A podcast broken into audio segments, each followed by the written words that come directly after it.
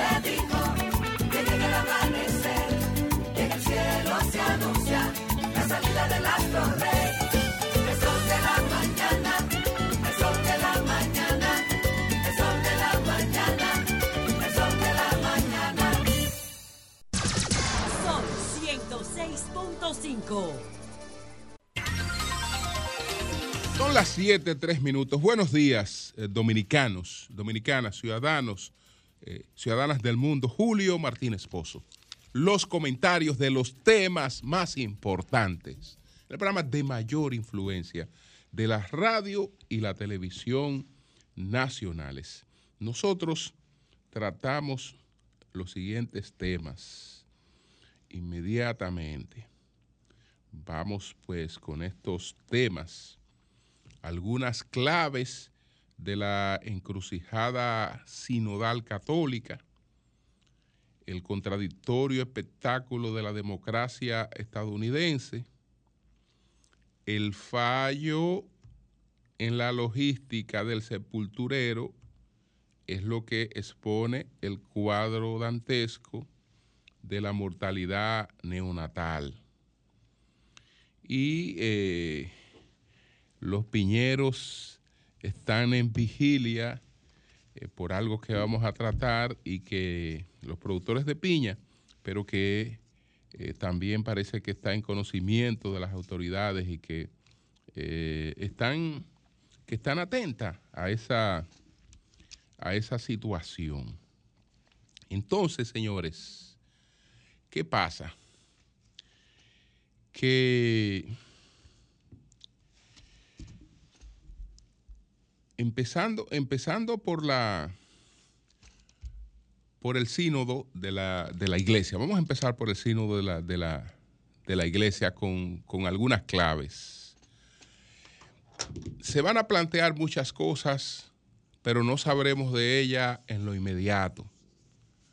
No sabremos de ella en lo inmediato porque eh, esta, este es un cónclave de varios años. Eh, ya lleva dos años eh, y le queda por lo menos uno más. Eh, ahora, en la reunión de este, de este cónclave, se escuchan todos los planteamientos. Y después el Papa tendrá un año, hasta octubre del año próximo, para eh, convertir esas cosas en, en decisiones papales, las que decida eh, convertir en decisiones papales. De manera que eh, escucharemos sobre las cosas que están en debate, pero no esperemos ninguna decisión inmediata porque no está llamada a, a producirse y nadie sabe lo que ocurra de aquí a un, a un año con relación a esas decisiones. En total, en este sínodo eh, participan unos eh, 365 eh, delegados o, o- o concurrentes, unos 375. El 75% son obispos. Pero por primera vez en un sínodo tenemos una presencia laica. Y entonces, en este caso, entre esos 365 participantes, de los cuales el 75% eh, son eh, obispos, hay 70 laicos. Esos 70 laicos fueron escogidos eh, de un listado de 140 que eh, estaba sobre la mesa del Papa y pues él escogía con su equipo de esos 140 que resultaron de una selección final entre miles, los 70 que iban, que iban a participar. Entonces, entre esos 70 laicos o legos que van a participar en este sínodo, hay 54 mujeres. hay 54 mujeres. Y eh, entre los temas más polémicos eh, está el tema del celibato obligatorio, está el tema de la posibilidad de el ejercicio diaconal de las, de las, de las mujeres, la posibilidad de la bendición de las parejas homosexuales. Y un tema con el que el Papa viene lidiando desde el año 2016, que es cuando el grupo de cardenales que ahora acaba de eh, publicar las dubias a las que nos referimos en el día de ayer, eh, cuando la primera vez que reacciona públicamente contra el Papa eh, Francisco, o no contra el Papa Francisco, sino contra cosas que él está planteando, es el tema de los divorciados. para la doctrina católica, el matrimonio es indisoluble. Por lo tanto, no hay un consentimiento para, para el divorcio, hay un procedimiento eh, muy, muy especial para ello, pero no es tanto el consentimiento para el divorcio, es para que los divorciados eh, puedan eh, volver a la comunión. entonces, no lo pueden hacer casados en segunda nupcias no lo pueden hacer eh, divorciados.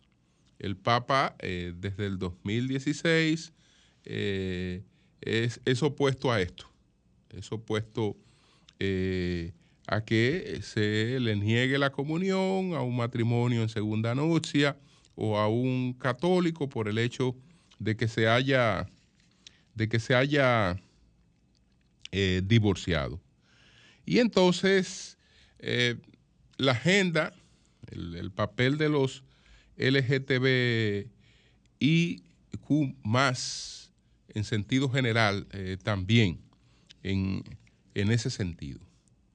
Entonces, eh, sobre estos temas hay, hay diferencias, hay serias, serias diferencias. Eh, que no solo están planteadas en la Iglesia Católica, sino que están planteadas prácticamente en el debate político. Esos temas estuvieron muy presentes en las últimas elecciones españolas. Esos temas están presentes en las elecciones en los Estados Unidos. Están presentes eh, prácticamente en todas, en todas partes del, del mundo. Entonces, el peligro, la preocupación es eh, que la iglesia pues eh, tome dos caminos distintos. Si no se produce una cierta ah, conciliación que lleve, que centralice alguna de estas posiciones que sería lo, lo, ideal, que centralice alguna de estas posiciones y entonces eh, la institución eh, pueda conservar su unidad, porque eh, una inclinación hacia toda esta apertura que propone un sector de la iglesia significa la división eh, automática. Decía, decía, eh, pues, eh, uno de los, de los cardenales que ha estado encabezando todo este proceso, el cardenal Walter Brandmüller, que el cardenal Brandmüller es, es alemán, eh, está ya, no está activo, está retirado, pero él eh, era eh, historiador oficial del, del Vaticano. Entonces, él dice, él está advirtiendo que muchos piensan, que muchos piensan que la doctrina es como el programa de un partido político que puede cambiarse con votos. Él entiende que los asuntos doctrinales de la iglesia no se resuelven con votos, sino que hay una doctrina que está trazada y esa doctrina es la caracterización fundamental de, de la fe. La iglesia, como les contaba ayer, ha vivido eh, muchos momentos. En cada momento eh, ha encontrado el camino de eh, poder seguir manteniéndose como institución y por eso ha resistido eh, durante más de dos eh, milenios. El cristianismo, que no es otra cosa, el cristianismo no es otra cosa que la lectura, que la lectura paulista del mensaje de Jesús, pues eh, se ha encontrado en etapas distintas con eh, grandes desafíos. El desafío aristotélico, por ejemplo, eh, que lo salva, lo salva eh, Tomás de Aquino con la suma teológica, en la que expone razones racionales de la creencia, de la creencia en Dios. Y incorpora, contrario a lo que se había planteado en toda la Edad Media, que eh, digamos que esta eh, do- doctrina aristotélica había que mantenerla al margen de la fe, él en gran medida la incorpora a la fe y eh, la explica a través de, a través de ella.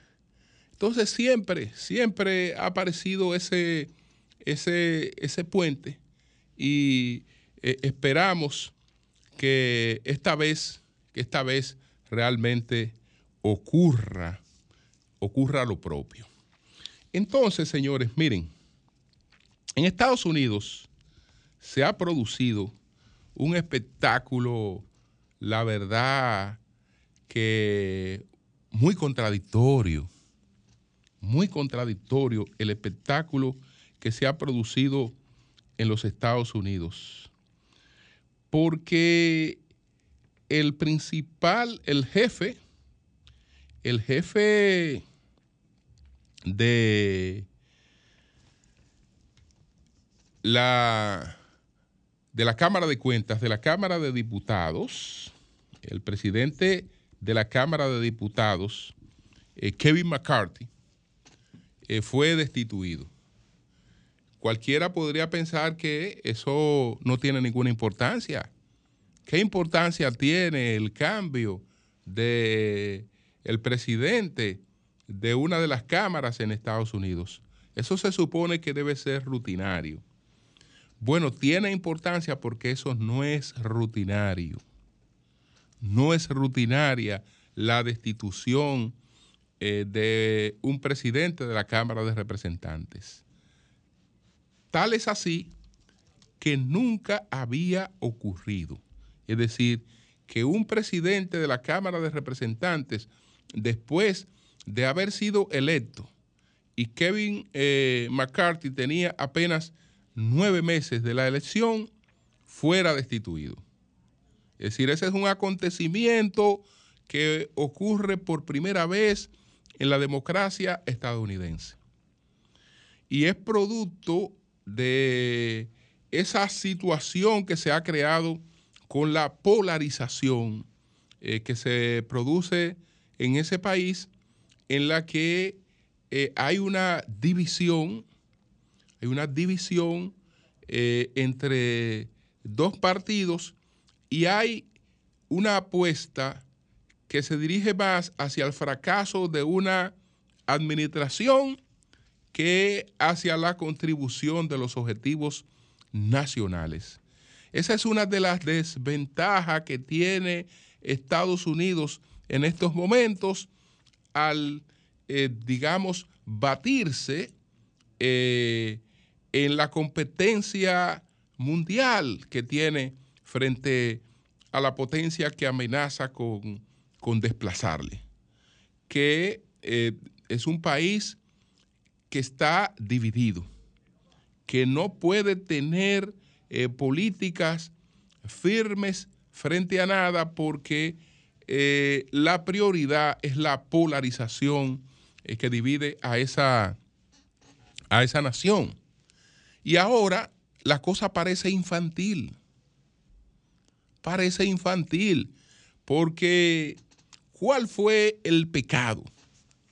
¿Cuál es el pecado fundamental de presidente que acaba de ser destituido este martes. ¿Cuál fue, fue su pecado fundamental? Que él es republicano.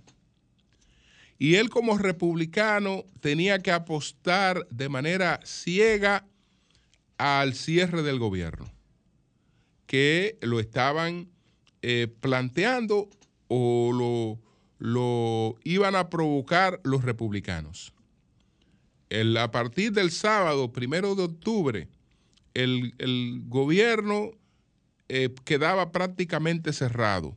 El cierre de gobierno eh, deja la administración de brazos cruzados porque no puede hacer ningún tipo de, de gasto o ningún tipo no porque hay gastos de emergencia como servicio meteorológico y otros servicios muy específicos que son los únicos eh, que se mantienen abiertos.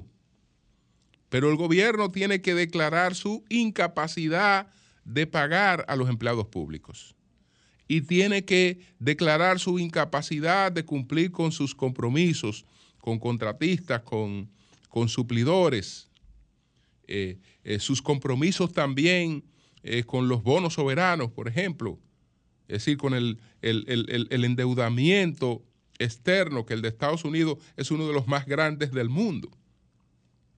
Es decir, que el Estado se declara durante un tiempo insolvente. Eso es una cuestión catastrófica, que se supone que una potencia no puede consentirse el lujo de llegar a ella. Entonces, el señor McCarthy, el señor Kevin McCarthy, como presidente de la Cámara de Representantes de mayoría republicana, eh, pues colaboró con el presidente Biden para evitar el cierre de gobierno. Es decir, Estamos hablando de un hombre que entre su militancia política republicana y el interés nacional, consciente de todo el daño que le hace a ese país el cierre de gobierno, colabora para que el cierre de gobierno no se produzca. Y lo hace tratando de respetar el espíritu fundamental de los, de los reclamos republicanos. Porque él dice, ¿cuál es el principal cuestionamiento que tenemos los republicanos? Bueno, los republicanos eh, queremos detener las ayudas a Ucrania. Queremos que salgan del presupuesto las ayudas a Ucrania. Bueno, él excluyó ese tema. Él excluyó ese tema eh, que era la principal preocupación eh, de, los, de los republicanos que tienen otros cuestionamientos, pero ese era, eh, ese digamos, el tema que más menciones tiene por parte de, por parte de ellos. Y no se cerró el gobierno por la colaboración del presidente de la Cámara de Representantes republicano.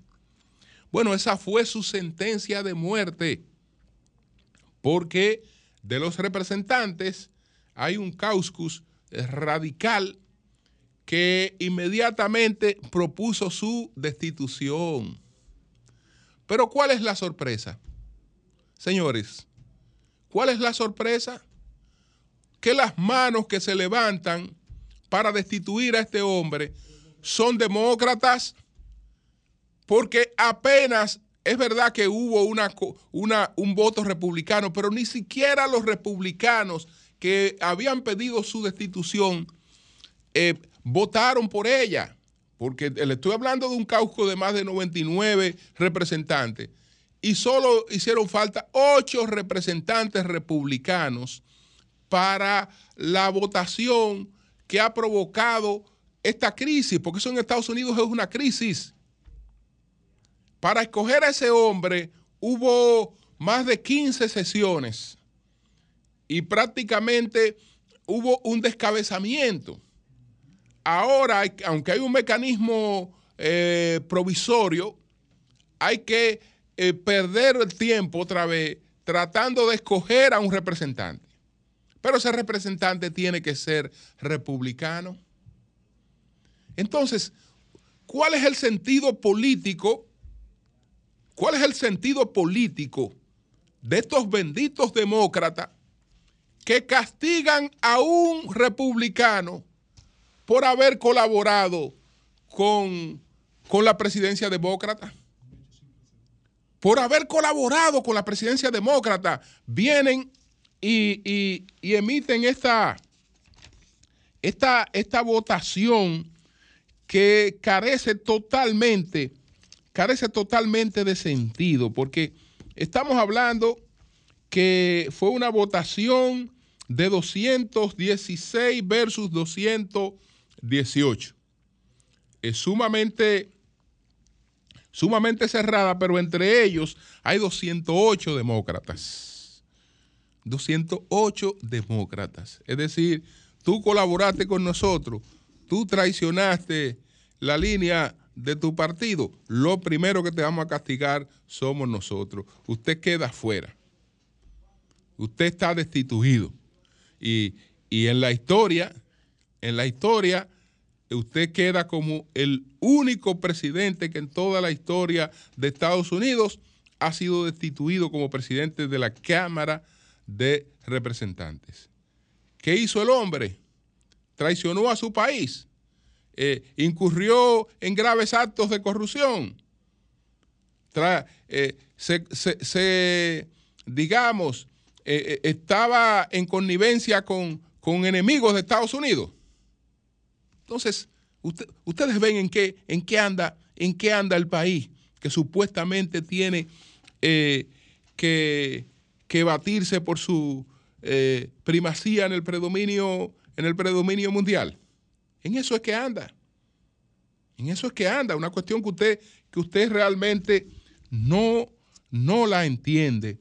Eh, cómo, cómo se, se, expresan esas cosas que parecen realmente eh, tan, tan infantiles, tan, tan nimias. Y ahí lo dejo, ahí lo dejo. Bueno, ayer la sociedad dominicana se escandalizó.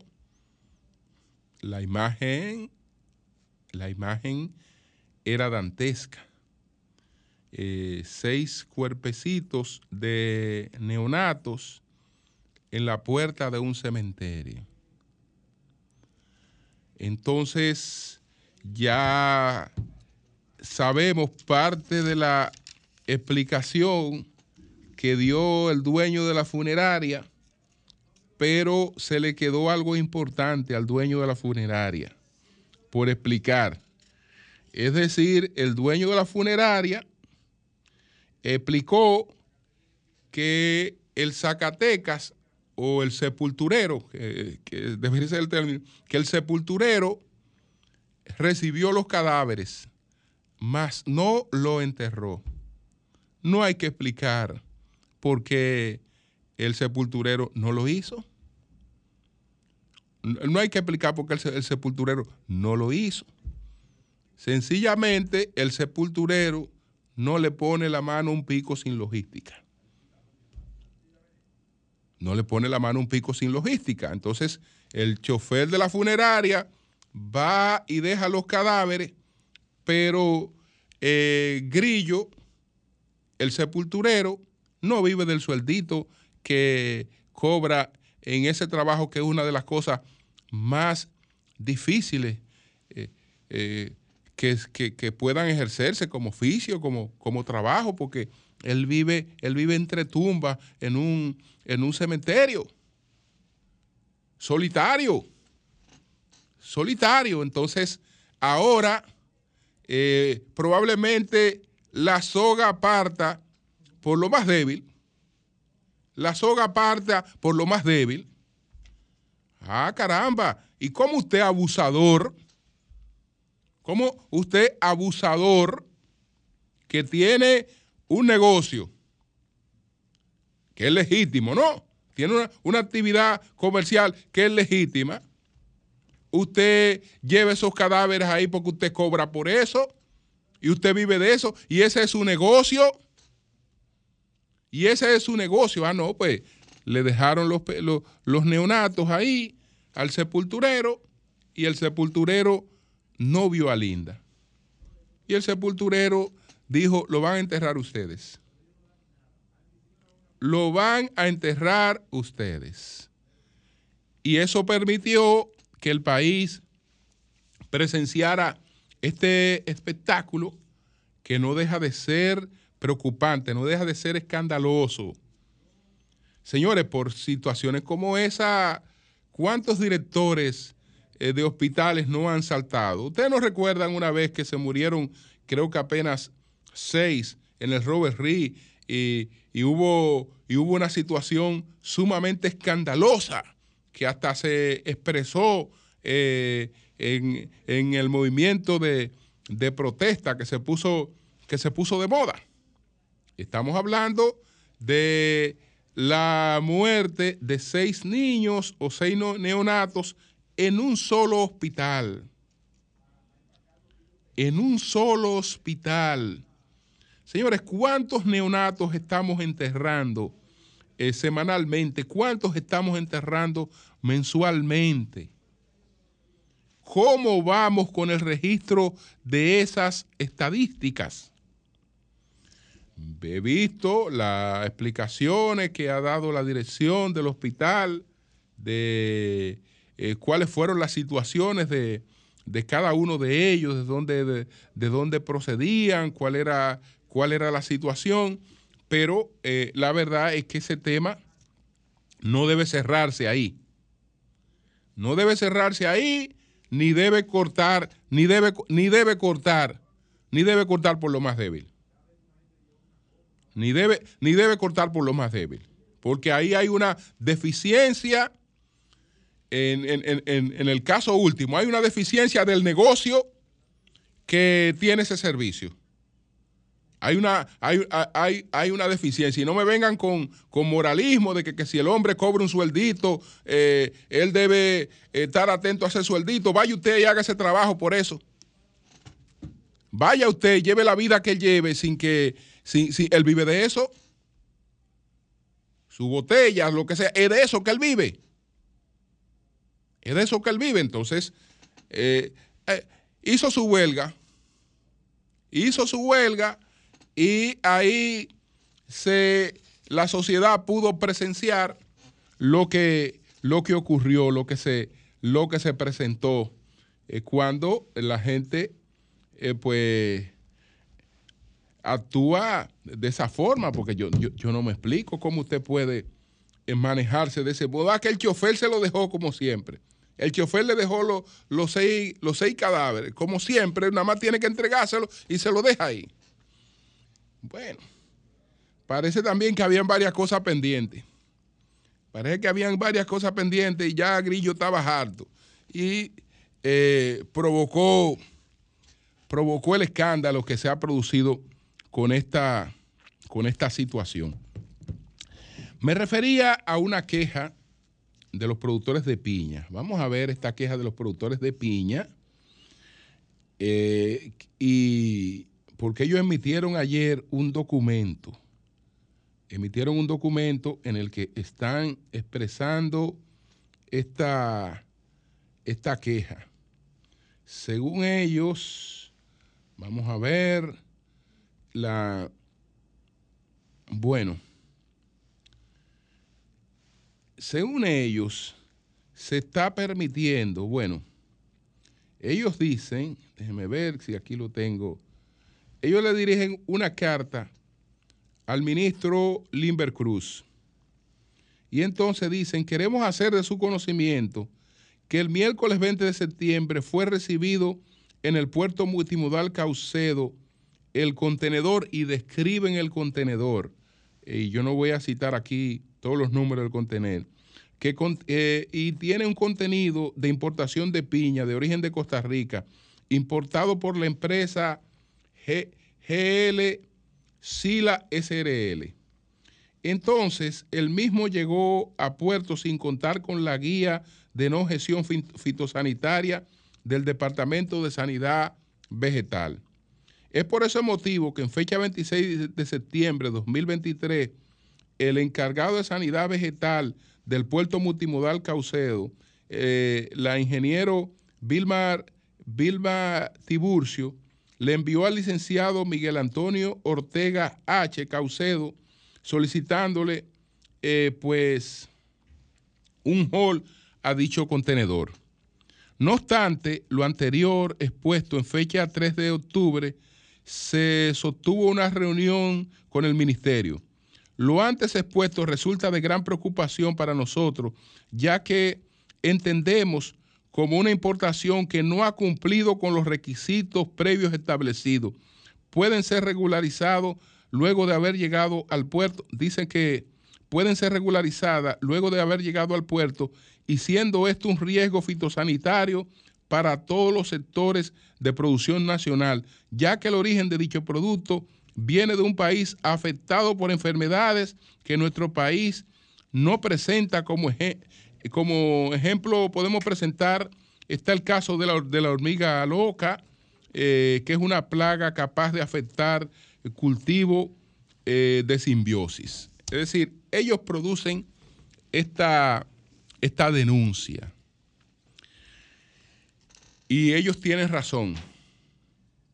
Ellos tienen razón. Porque el hecho es verídico. El hecho es verídico. Eh, ese contenedor está en Caucedo y ese contenedor no tiene ningún tipo de autorización.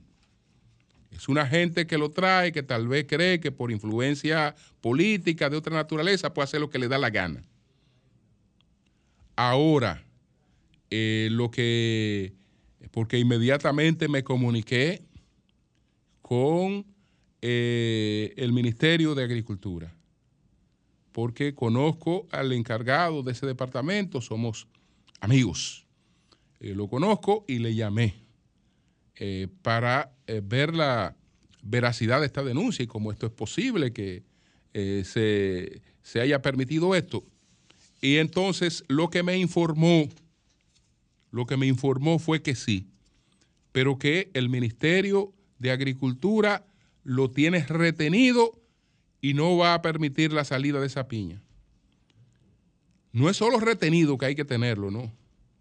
Yo creo que ahí tiene que haber eh, un proceso, porque eso es un atentado contra el país. Eso es un atentado.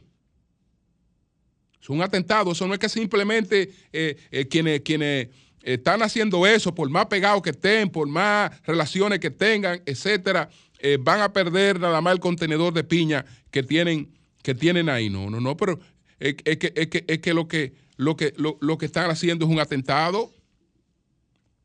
Es un atentado. Entonces, ellos, aunque tienen relación con un supermercado importante que no tengo por qué mencionar, porque no, es, no tiene que, tener eh, responsabilidad en este caso, y, y, tal vez hay otras conexiones por las que entendían que le iban a permitir sacar la, la bendita piña, la trajeron, pero la trajeron atento a ellos atento a ellos. Hasta ahora, la posición de agricultura es que no sacan de ahí una piña. Pero eso no debería quedarse así. Eso no debería quedarse así. Cambio y fuera. Buenos días, adelante, buenos días. Sí, buenos días. Sí. Julio. Oye, estamos demasiado apenados con eso de los niños que aparecieron en el cementerio. Sí. Pero yo lo que pienso es que ahora puede que se haya descubierto eso, pero ¿cuántos niños no habrán sido eh, tirados ahí de la misma forma? Eh, Así es. tenemos que estar con Dios. Muy buenos días. Gracias. Buenos días, adelante. Buenos días, Julio. Le habla Ricardo de Sector de Herrera. Sí, buenos días. Con, rela- con, lo, con relación a los temas municipales, yo creo que este pueblo nos escarmentamos porque trompezamos y seguimos para atrás, trompezando con la misma piedra. Francisco Peña, de que elegido otra vez, de que para síndico, un hombre que no puede ni caminar ya. Había- Este, José Manuel Mesa tiene mejor proyecto en este municipio para resolver los problemas y yo sé que se va a poner la bota como hizo Peña Gómez en aquellos tiempos. José Manuel Mesa va a ser el alcalde aquí. Bien, pues gracias. Buenos días, adelante. Sí, buenas. Arturo Sí. Peroso. Adelante. Julio, una pequeña asesoría para Víctor y Humberto, que estaban hablando del tema de la construcción ahorita. Sí. Que ellos eh, se documenten un poco antes de hacer cualquier comentario. Bueno, ellos se documentan siempre. Ahora, tú tienes algún dato que le quieras recomendar, pero aquí todo el que hace comentario, lo primero que hace es documentarse. Ah, sí, pero bueno, no, se cortó la llamada. Era para que le hiciera la sugerencia que Claro, tenía que- claro, claro. que, hacerle. Pero, Para usted hacer una sugerencia no tiene por qué denostar Claro. ni descalificar a los Claro, compañeros. Claro, claro. Buenos días, adelante. Buen día, Julio. Piña de este lado. Adelante, Piña. Dice la Biblia, Sí. no te apoyes en tu propio entendimiento, en todo tu camino tómalo en cuenta. Eso es para Jonathan. Porque tú no puedes venir ahora a rehacer la economía cuando el neo, neo- neoliberalismo eh, ya estableció que los servicios se deben de dar a otra compañía, en, perdón, el neoliberalismo, porque eso es lo que establece el capitalismo desde el mil, desde el 89 cuando Thatcher y, y Reagan lo implementaron. Entonces no venga Manuel a querer hacer una nueva economía, hacer un nuevo libro sin tener conocimiento. Deben de llevarse de lo que saben y por eso están fuera. Mira lo que pasa en Santo Domingo Este, que yo soy de aquí. El tipo, el alcalde hizo cosas que Peña jamás lo quiso hacer. ¿Cuál fue? Recuperar los, los eh, algunos espacios públicos y, y eso le costó la alcaldía, incluyendo que Hipólito le metió su, su asunto por debajo para sacarlo. Entonces, el- un alcalde de República Dominicana lo único que tiene que hacer es recoger basura, porque nosotros nada más le exigimos esa parte, lamentablemente. Gracias. Bien, bien. Buenos días, adelante. Bien. Buen día, buen día, adelante. Sí. Ah, con relación al caso de Promesecal, que ya al pobre señor lo botan de su trabajo y Marinera quiere que lo metan presa, pues ella está contenta. Y el caso todavía, aparentemente, esa denuncia es falsa. ¿tú quieres que lo metan preso? Dice. No, no, o sea, a mí no me interesa ni que lo metan preso ni que lo dejen libre. A mí lo que me interesa es que salga a la luz, Sí. eh, que salga a relucir ya el resultado de la investigación. Tengo a la magistrada Ana Andrea Villacamacho harta. Ay, la pobre, cuánto embromo yo como periodista. Pero bueno, ella me entiende y es todos los días, magistrada, ¿a qué nivel está la investigación? Aún no ha concluido, pero ella me dice que tiene toda la seguridad de que el resultado de la investigación será confiable. ¿Por qué? Porque tienen elementos para investigar. No se inclina a un lado ni a otro, sino que la investigación marcha bien. ¿Qué nos toca? Tener paciencia. Yo no tengo ni un inocente ni un culpable preferido. No. Bien. Sí, Buenos días. si- si Ah, es- escúchame. Buen Sí. día, Julio. Un momentito, un momentito. Eh, Si es inocente, si es inocente, deben reponerlo y hacerle ciertas consideraciones, porque también hay que ponerle un límite al tema de que las personas, ni los medios ni el debate público son tribunales. Y si una persona fue afectada en su labor, en su ingreso de trabajo, por una denuncia que no se corresponde en los tribunales con la realidad, debe ser resarcida esa persona. Y creo y sancionada la persona que intenta elaborar un expediente falso contra Claro, otra persona totalmente, eso se puede porque así. no es justo y a eso hay que poner el límite en caso de que sea un expediente falso. Claro. Inventado. Eso hay que ponerle límite, porque la- los De- dos de- extremos son, son fatales. De ahí la importancia, Jonathan, de esta investigación que está haciendo el Ministerio Público y que con transparencia se diga el resultado y los elementos que han encontrado para llegar a la conclusión, sea cual sea la que llegue. La cultura de la cancelación, Julio, disculpa que diga esta, esto, esta Sí. última parte. La cultura de la cancelación no es progresismo ni avance, es la vuelta a la caverna. Es resolver los problemas públicos en, en- en- con palabras y, y- y en el foro público, no en los tribunales. Buenos días, adelante. Buenos días. Buenos días. Adelante. Sí, buenos días. Sí. Sí, es desde Higüey que hablan. Y güey, adelante. Sí, Argentina Guerrero y Guerrero. Adelante, Argentina. Sí, me está sucediendo, como ustedes son una gente preparado, yo lo estoy llamando. A mí, yo pagué el recibo del- de la luz el mes 9, el 25. ¿Qué pasa? Mi hija siempre me paga el teléfono. Me dijo, voy a aprovechar y voy a pagar la luz. Pero que eh, ayer entonces ella pagó la luz. Si yo la pagué el 25, el 25 de noviembre de, del mes pasado. Ajá. No puedo pagar otra vez eh, el, el recibo porque todavía los días 15 que yo llamo, yo quisiera que ustedes me expliquen, que ustedes son una gente preparada. Pero por, favor. ¿por qué ella pagó de nuevo? Porque ella no se daba cuenta, ella no... Bueno, si ella cometió un error, lo más seguro la acrediten eso. Dudo que le devuelvan el dinero. Sí, me dijeron que yo entonces tengo atrasado, que yo tengo que pagar lo, lo, lo atrasado. Ah, pero chequee a ver si nosotros no, no podemos hablar de ese expediente Sí, si no lo tenemos en mano. sí, Hay que es. chequear si usted tiene atraso. No, no tenía atraso, mi amor. Bueno, No va, va a tener que invertir tiempo, ir allá, Ir allá, averiguar sí, eso, averiguar o que eso. su hija lo haga. Sí, exactamente. Suerte. Buenos días, Muchísimas adelante. gracias. Buenos días. Buenos días, adelante. Buenos días. Buenos días, Martínez. Adelante. 22. ¿Cómo estamos allí? Bien, hermano. A- adelante, 22. Oye, eh, oye lo que le voy a decir. Eh, eh, eh, me gustó la exposición que hizo el, el senador Valentín Medrano ayer cuando, cuando interpelaron al, al, al- a las relaciones exteriores. Esto se llama una calidad de un legislador. Por eso que la gente debe comprender bien, todo el mundo no está preparado para legislar. ¿Qué- Este fue es lo un que- senador que está preparado no tuvo ningún tipo de experiencia su exposición que hizo y por eso que la, la provincia de Independencia tiene que tener mucho cuidado para elegir hombres como Valentín Medrano que le ha tocado una senaduría con un cascarón vacío sin gobierno y ha hecho un trabajo tecenero en beneficio del país y en beneficio de la provincia de Independencia. Que pase buenos días para todos. Así es, así es. Gracias, gracias, 22. Buenos días, adelante. Buen día, Julio. Sí. En el 2020 no se hicieron una convención en el PRM. En el 19. Eh, En el 19, sí, perdón, el 19. Sí, se, hizo, se hicieron unas primarias cerradas en el mes de octubre. Y, y, no, hice- y, no, y no eligieron eh, la, la candidatura así a, a- a la alcaldía en Santo Domingo Este. Eh, no recuerdo. Sí. No, no, fue, no, fue no, primaria, no, no. Sí. no. Sí, y, y, ga- y ganó Manuel Jiménez, le ganó a Divastacio. ¿Y qué hizo Divastacio? Ah, bueno, pero eso fue, eso fue en el proceso anterior. En el Sí, exacta- Exactamente, en el 19. Divastacio fue y abrazó a Manuel Jiménez y le dijo, estamos contigo porque tú me ganaste. ¿Y por qué Manuel Jiménez está actuando de esa forma y no hace lo mismo entonces? Ok. Bueno. Bueno. Buenos días.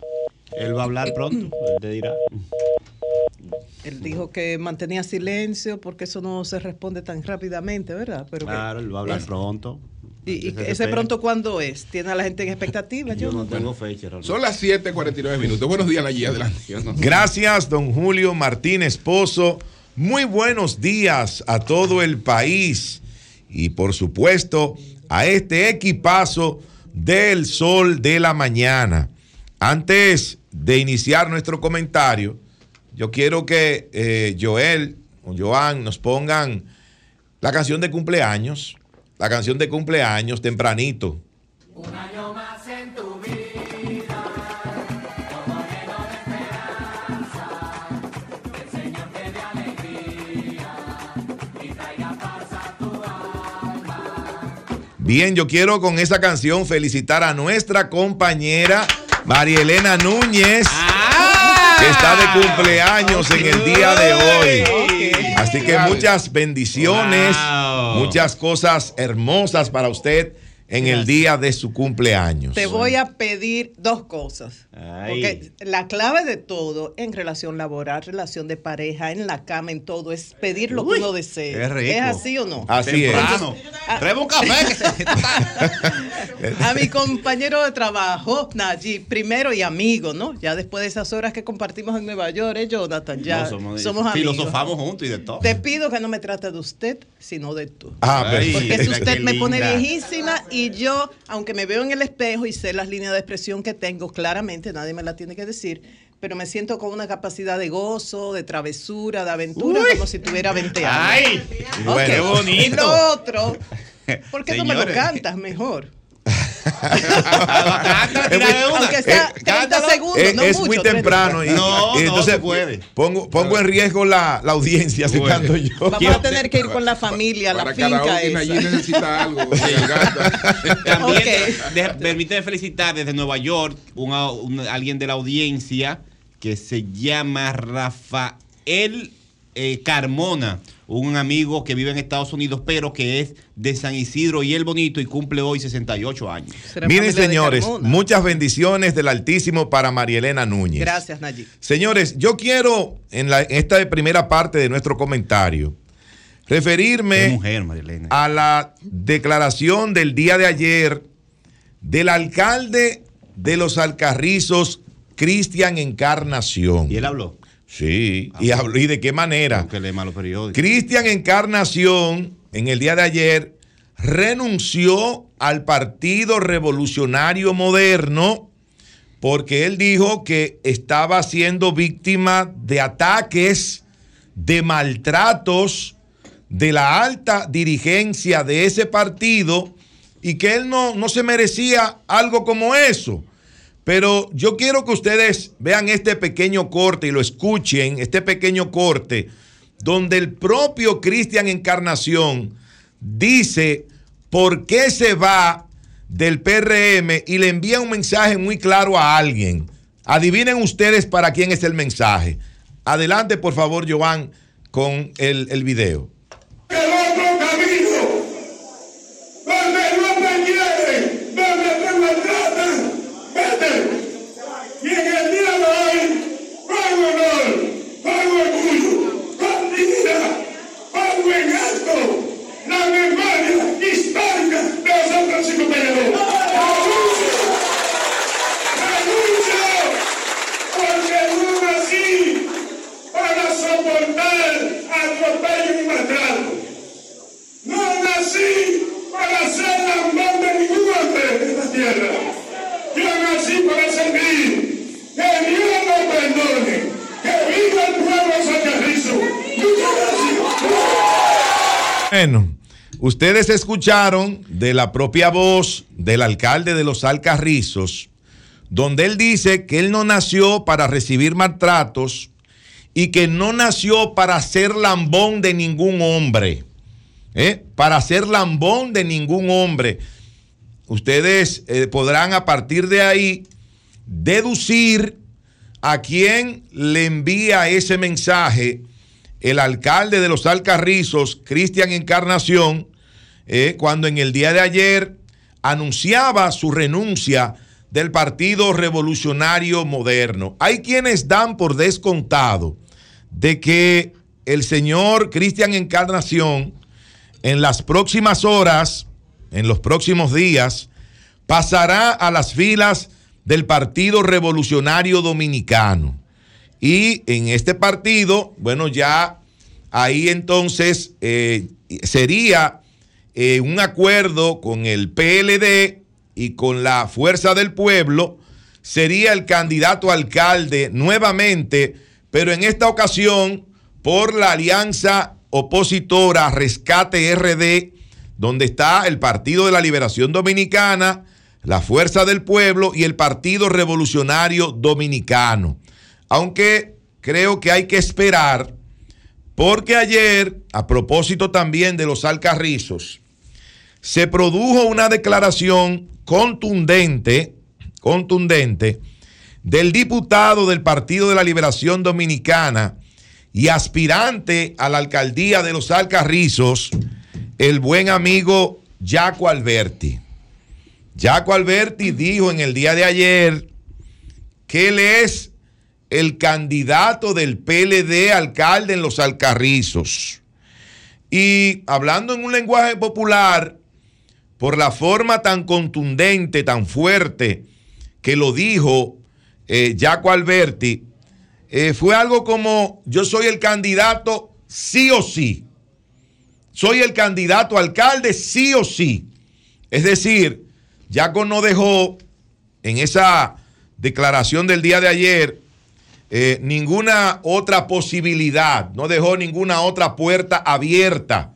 Y creo que incluso habló de, de ir de todas maneras como candidato alcalde por los Alcarrizos. Eh, eh, que no tendrá necesidad de ir de todas maneras, porque yo entiendo que en el PLD no hay invento con, con eso, porque como tú teniendo una figura como Yaco que ha hecho su trabajo ahí, tú vas a salir ahora con otra cosa. ¿A cambio de qué? Así es, Julio. Yo estoy de acuerdo con usted porque de hecho he podido ver durante mucho tiempo, durante muchos meses, y he podido valorar y ponderar en su justa dimensión el trabajo que ha venido haciendo Jaco Alberti en los Alcarrizos, que lo ha posicionado muy bien en esa populosa eh, comunidad, en ese importante municipio del Gran Santo Domingo.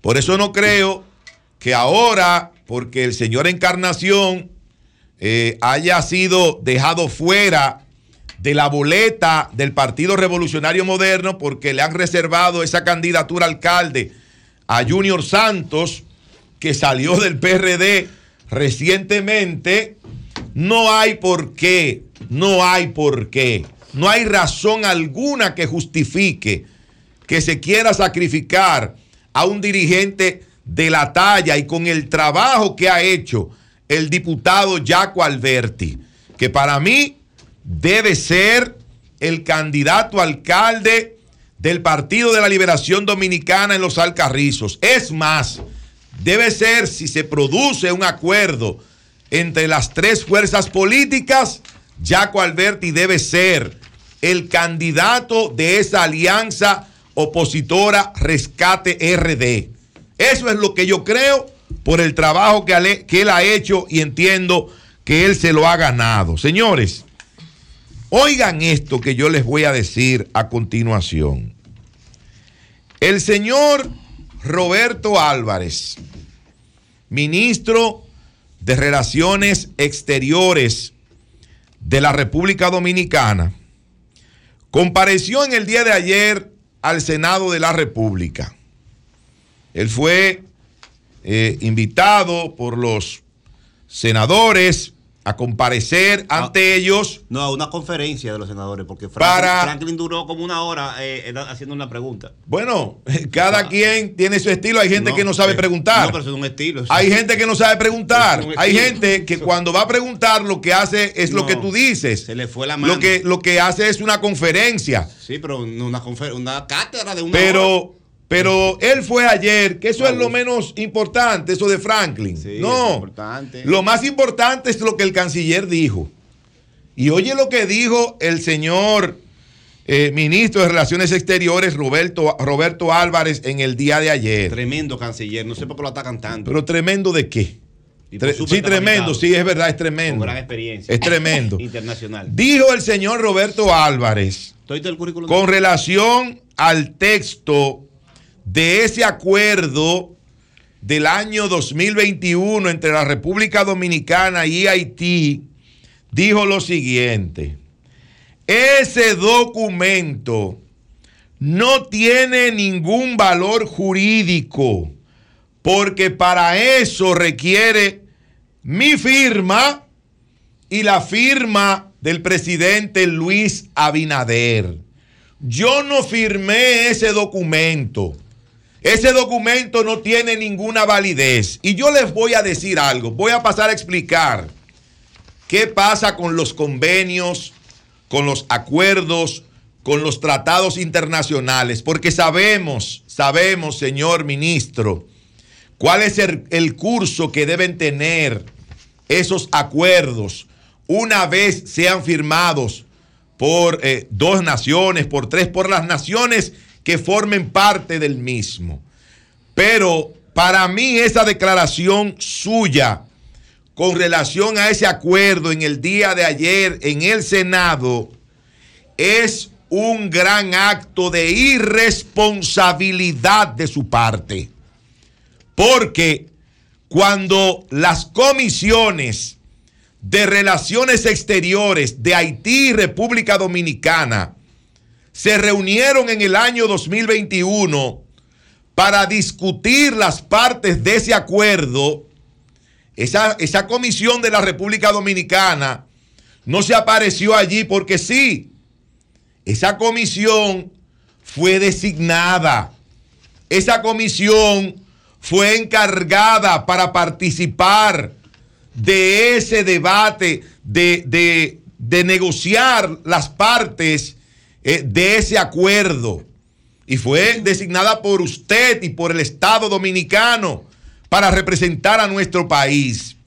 Y de ahí sale ese documento, ese documento que aunque no tiene la firma suya, usted delegó en esa comisión, usted delegó en esa comisión para que se pusieran de acuerdo con las autoridades hait- haitianas con respecto al uso del agua del río Dajabón o Masacre, entre otros aspectos de la zona fronteriza. Entonces, es demasiado fuerte, por decirlo de alguna manera, para mí es un acto de irresponsabilidad que usted en el día de hoy venga a decir, no, pero eso no tiene ningún valor, porque yo no firmé, ni eso fue al Congreso para ser ratificado como, como un acuerdo internacional, que es de lo que se trata. Ah, pero usted dice eso ahora. Pero usted se ha pasado todo este tiempo hablando del acuerdo famoso del año 2021, señor Roberto Álvarez. Y es en este momento que usted se da cuenta que usted dice que usted no lo firmó, no lo firmó el presidente, no fue al Congreso y que por eso no tiene ninguna validez. Ah, usted puso de relajo. Pero no fue él, no fue él, no fue él. ¿En, en qué momento él dijo que tenía validez? Él hizo referencia y no fue él. Fue la oposición que sacó el documento. Él hizo gobernador. referencia a él en Y- varias ocasiones. Sí, pero no diciendo que era válido. Él hizo- Pasó en Haití. No. El ex primer ministro eh, la, eh, lo, lo mencionó y luego salió al debate. No, lo que fue- pasa es que para esa comparecencia Claro. en el Senado, sus asesores, sus asesores le dijeron, usted lo que tiene que decir es que eso no tiene ninguna validez porque usted no lo firmó, porque no lo firmó el presidente y porque no tuvo eh, el curso que tiene que tener un acuerdo de esa naturaleza a través del Congreso de la República Dominicana. Pero repito, repito, que salir con eso en este momento para querer, para querer quitarse de encima toda responsabilidad de lo que ahí se pactó, de lo que ahí se acordó, digo yo de manera responsable, responsable, que es un acto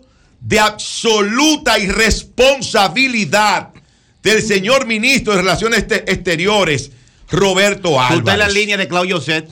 No, no. sí. Yo no estoy, línea. yo no estoy en ninguna línea. A mí, no, a mí me, no me busques bando. No, hay que sacar, hay que yo estoy, eso. Yo estoy en Es la, la línea. misma línea de Claudio Yo estoy en la línea de la República La misma línea de Dominicana. Yo estoy en la línea de los dominicanos. Ahora, no, no, tú puedes decir lo Me- que tú quieras. metieron la pata de Tú nuevo. puedes decir lo que tú quieras. El que metió la pata bien honda y da pena, da pena que ese señor sea ministro de Relaciones Exteriores de la República Dominicana. Metieron la fuera. pata. Sol 106.5. Bueno, bajó dura la senadora Farideh Raful con el caso este de los neonatos. Le dice al gobierno que eso no tiene explicación. Es decir, que eso es una cuestión sin explicación. Eh, que no, no hay explicación para eso. No concibe explicación alguna. Seis bebés muertos, abandonados a la intemperie frente al cementerio Cristo Salvador con brazalete en un hospital. No se concibe explicación alguna. Es decir, que en vez de explicación, lo que debe haber, porque ella está sugiriendo, ¿eh? lo que debe haber son acciones. Que los funcionarios no pueden salir con explicaciones de esto, que no la hay, dice Paride. Que esto no tiene explicación. Entonces, tenemos al doctor Santiago Martínez, que es el presidente de la Sociedad Dominicana de Neonatología, eh, para conocer la posición que tiene la sociedad con relación a este asunto. Buenos días, doctor, adelante. Buenos días, Julio. Saludos a todo el equipo. Sí. En la Sociedad Dominicana de Neonatología nos sentimos realmente consternados por esta situación totalmente injustificable.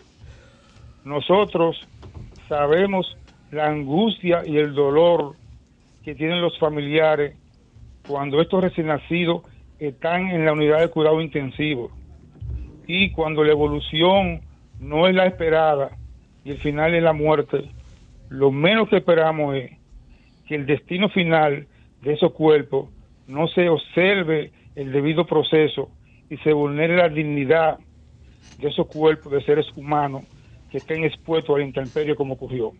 Realmente eso está totalmente injustificable. Eh, ¿Cuál es el protocolo, doctor, que debe seguirse en esos casos? En esos casos lo correcto es que se llene una telefunción y que se conduzca se conduzca directamente directamente al cementerio en caso escúchame Julio en caso de que los familiares no decidan hacerlo ellos directamente. Si los familiares no deciden hacerlo ellos directamente y el hospital decide hacerlo el hospital entonces entonces entonces debe garantizarse que no haya ninguna falla durante todo el proceso, porque la dignidad de esos, de esos, de esos cuerpos debe estar conservada. Hay algo entendible que del hospital dijeron que en muchos casos familias que no tienen recursos, pues sencillamente no van y no procuran estos cadáveres. Eh, ahora, lo que no sabemos es el tipo de acuerdo que se tiene con la funeraria. Solamente se habló, bueno, por eso tenemos un acuerdo con esta funeraria, se le paga un servicio, ellos reciben los cadáveres y se encargan de la sepultura digna, que fue lo que faltó en este caso. Porque lo, dejaron abandonado como si fuese basura. El hospital, el hospital y las autoridades correspondientes son responsables de todo el proceso, desde el comienzo hasta el final. Y deben garantizar que cosas como esas jamás ocurran, porque vulnera la dignidad de lo que son esos familiares que le aumenta su dolor, ya que los bebés no tuvieron la evolución esperada, que fallecieron. Lo menos que esperan es que se vulnere su dignidad y que esos cuerpos estén expuestos a intemperie, así como ocurrió. Eso es totalmente injustificable. Yo me imagino, No doctor.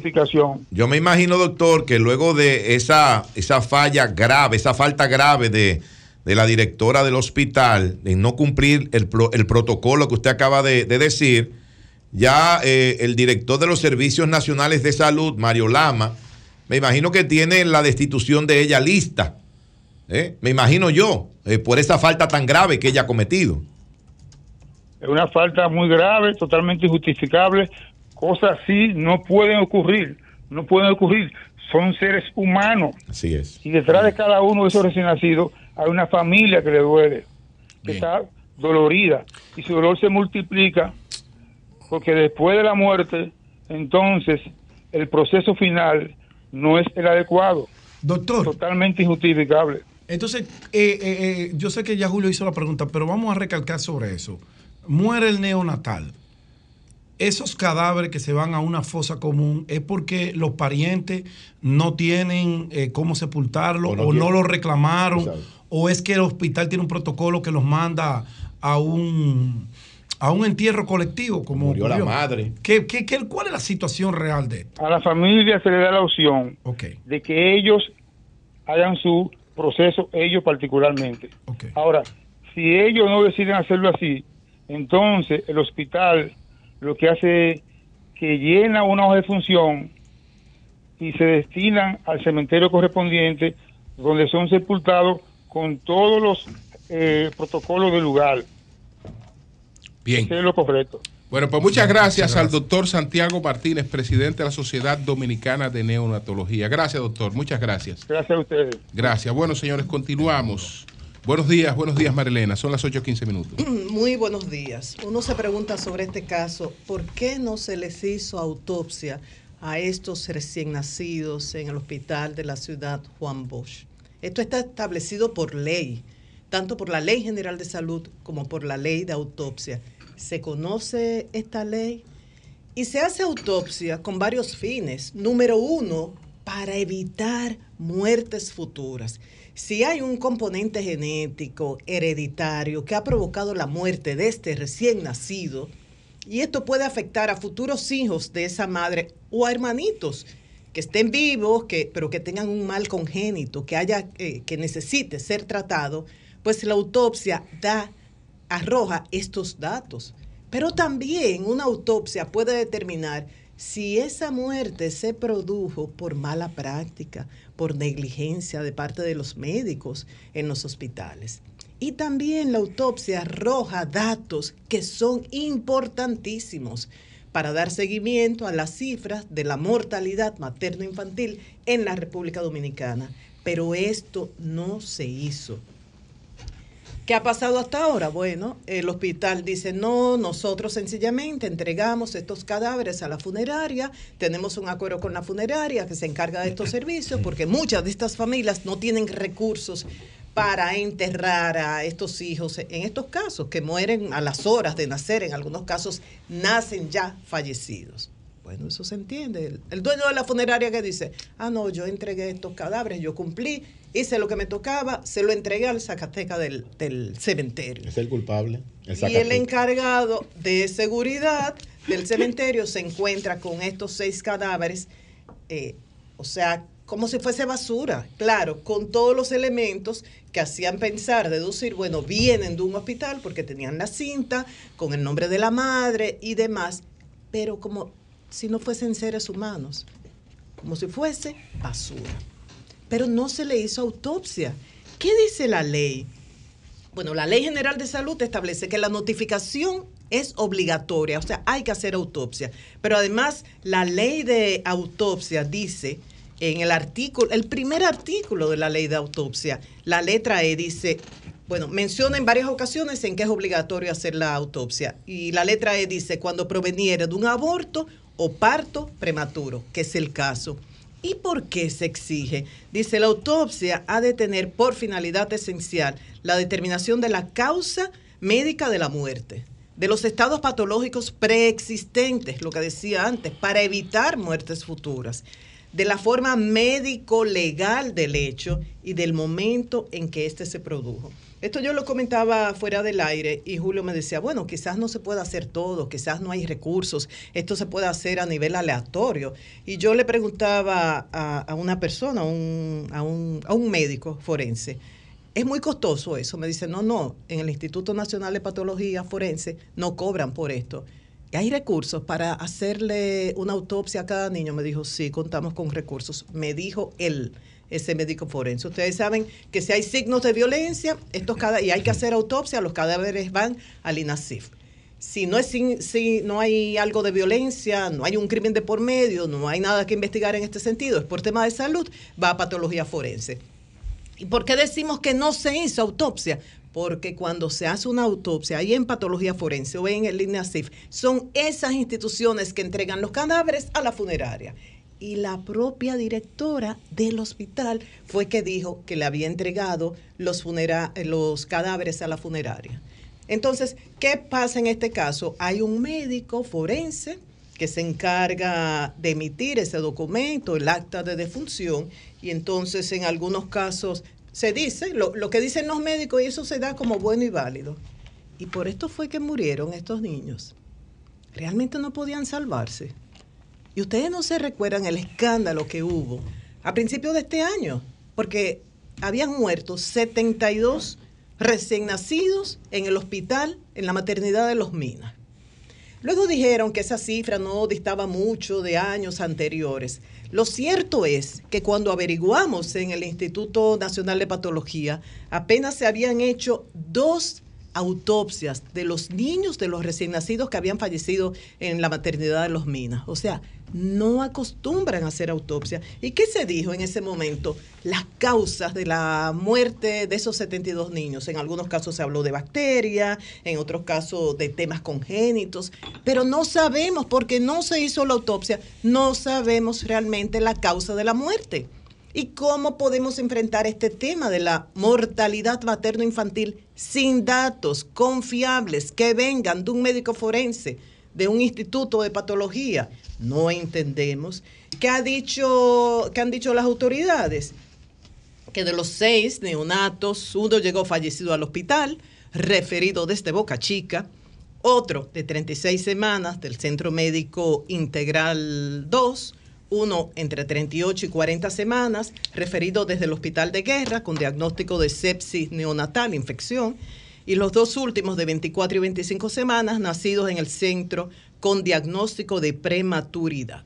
Un parto normal entre 37 y 42 semanas. En este caso, evidentemente prematuro. ¿Cuántos de estos pacientes serán de madres que provienen de Haití sin prechequeo natal, con alto riesgo? No se sabe. O sea, no tenemos una información completa. No se hizo una autopsia y según me dijo ese médico forense, Julio, sí hay recursos, si es posible. Ellos dicen que hacen siete y ocho autopsias trabajan para eso, no cobran por autopsia individual y que una autopsia más o menos toma de tres o cuatro horas. Según ese médico, Sí, eh, tienen capacidad para hacerlo. No hay desayuno gratis, Marilena.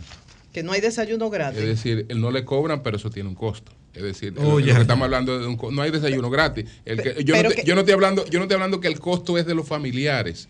Estoy hablando del, del, del- el costo económico y él te dice que dura varias horas, que te hacen varias diarias. Eh, Siete y ocho diarias y que tienen capacidad para hacer más. una vez se habló de una posibilidad, que eso hay que experimentarlo en el futuro, porque eso nos da base para investigación, eh, de hacer acuerdo con las universidades. Hacer acuerdo con las universidades que pudieran eh, ayudar en este, en, en- en este asunto. Eh, porque pueden desarrollar procesos de investigación a partir de, de esas situaciones. Sí, también hay que aclarar, hay gente diciendo que no, que el, el señor de la funeraria coordinó con el Zacateca y que el Zacateca eh, que- quedó mal, pero así no funciona, menos el cementerio Cristo Salvador, para explicarle. Esos cuerpos Pero se es que dejaron. está en tu zona, Santo Eh, sí, Domingo Este. No, y, y él lo administra el ayuntamiento. Sí. todo. Pueden ir, al, pueden ir al cementerio a observar. Hay un cambio muy profundo en todos los ámbitos. No lo dejó ni siquiera dentro del cementerio, fue en la verja perimetral. Lo O sea, tiró no lo como entró, basura. lo tiró ahí. Él Y el. Zacatecas no tiene, aunque traba- no es el, el que en- hay, ustedes saben que los cementerios ahí busca eh, trabajadores independientes. Aunque sean trabajadores independientes, no tienen facultades para entierro como antes, porque ya no hay, no se usan fosas comunes ya para esos casos. El alcalde Manuel Jiménez construyó un osario para que aunque no sean reclamados los cuerpos, cada ser humano que vaya al, al cementerio Cruz Salvador tenga un espacio físico donde pueda ser eh, eh, eh, O sea, no hay sepultado. comunes ya. No, eso se eliminó. Desde que Pero, llegó el Jonathan. alcalde. Pa- Y se construyó un osario para que aunque tú no tengas quien te reclame, haya un espacio físico donde tú Aún puedas ser así, ubicado individualmente. Aún así, la, la responsabilidad de todo esto sigue siendo de la dirección del hospital. La dirección del hospital que la debe, que debe supervisar No, desde que sale, desde que sale esa persona que ha fallecido, en este caso, esos niños que han fallecido. Hasta que reciben cristiana sepultura. O sea, y además- no puede dejar eso suelto así. No, no, no. Y no se tiran, aunque sea otra, otra práctica, ya no se tiran allá. Hay- y hay peor todavía. Marilena. la funeraria certifica que fueron enterrados y la dirección del hospital certifica que fueron enterrados. O sea, Claro, como no si hay fuera una asociación de malhechores que actúan en complicidad. Marilena, adelante. Julio se refería al pronunciamiento de Farideh Raful sobre este hecho y me imagino que doña Raquel, la primera dama, también lo hará. Una mujer muy sensible y que además preside el gabinete de la niñez y esperamos su mensaje condenando este hecho. Y yo le agrego, además, esto que ha consternado a todo el mundo, que lancen eh, cuerpos de seis recién nacidos como si fuese basura, el hecho de la autopsia, que se determine. Realmente es obligatorio, como hemos dicho, en base a dos leyes. ¿Se está cumpliendo eso? ¿Se puede cumplir? Por otro lado, en cuanto a la participación del canciller Roberto Álvarez ayer en el Senado, a invitación de los legisladores, yo difiero en cuanto a lo que dijo Nayib.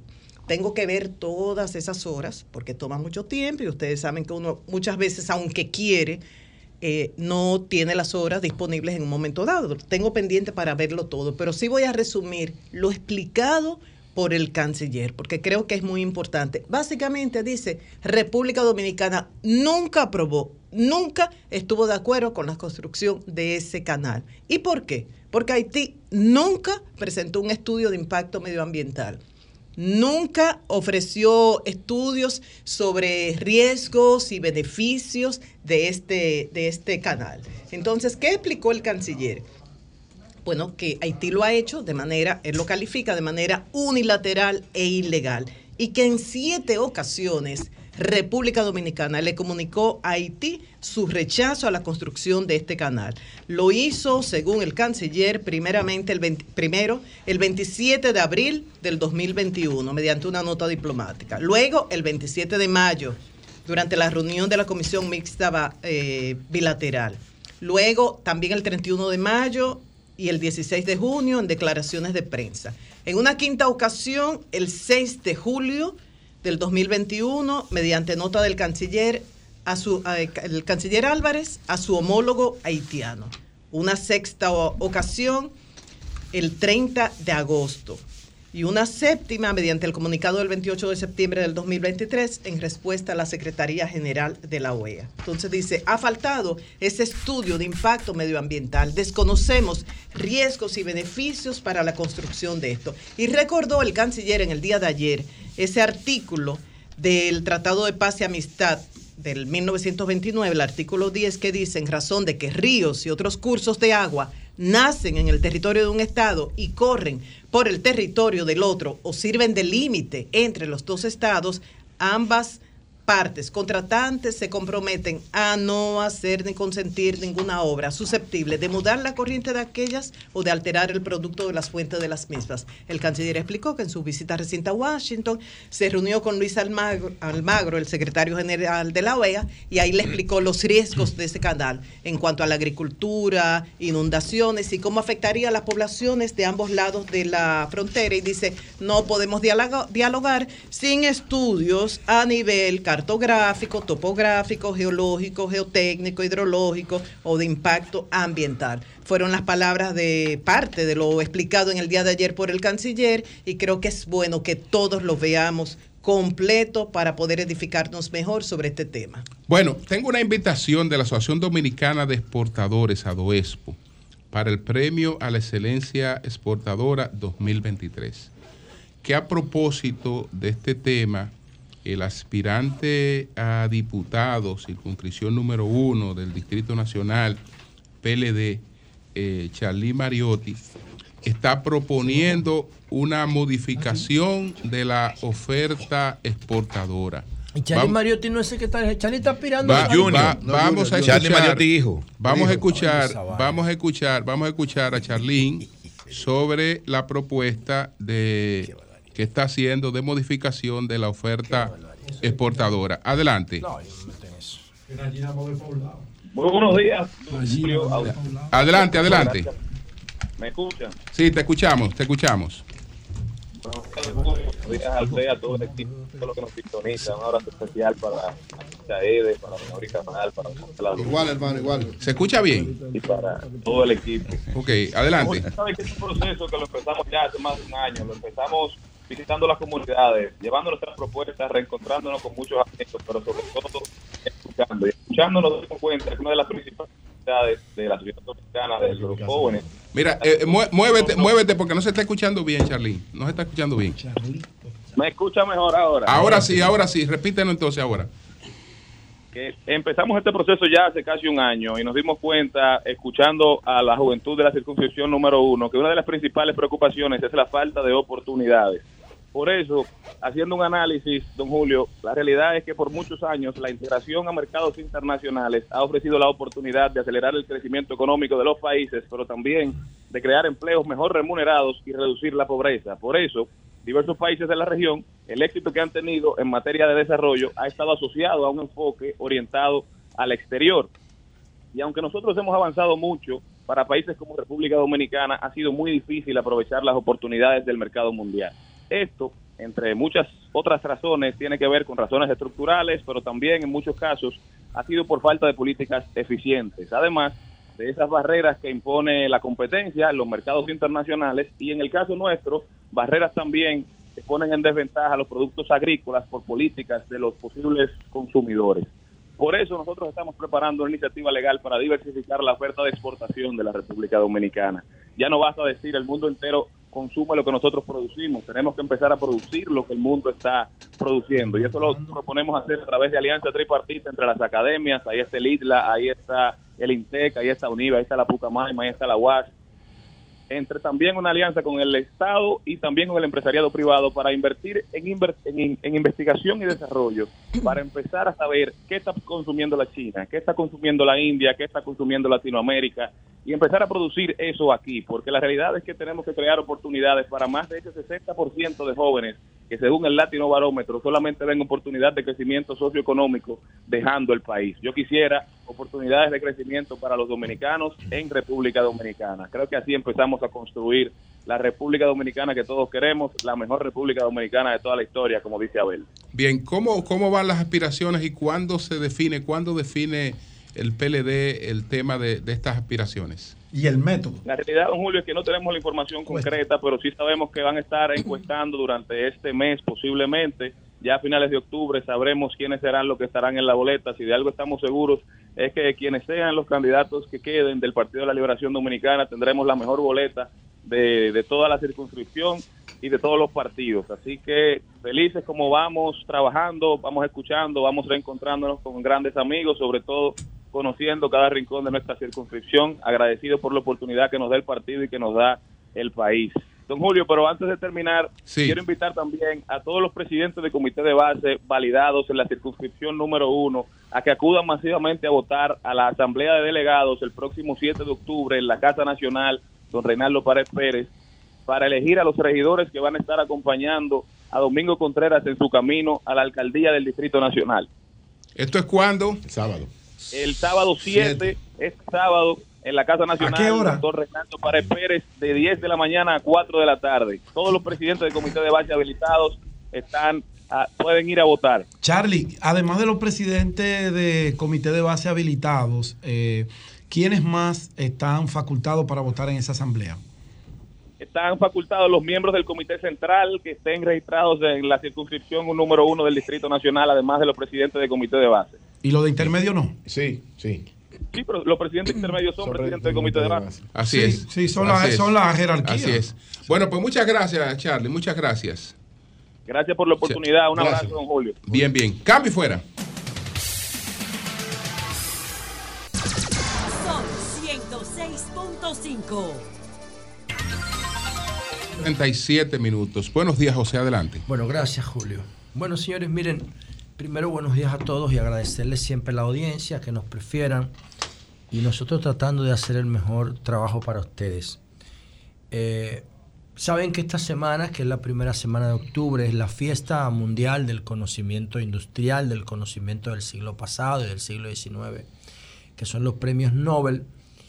Y entonces ya vimos lo- lo- los tres premios de la semana, el de, el de medicina, que fue al ARN mensajero, el de física, al ato segundo, y el de ayer de química, las pulsaciones cuánticas que permiten la mejora de los LEDs. Se dio el propio Nobel de Literatura también.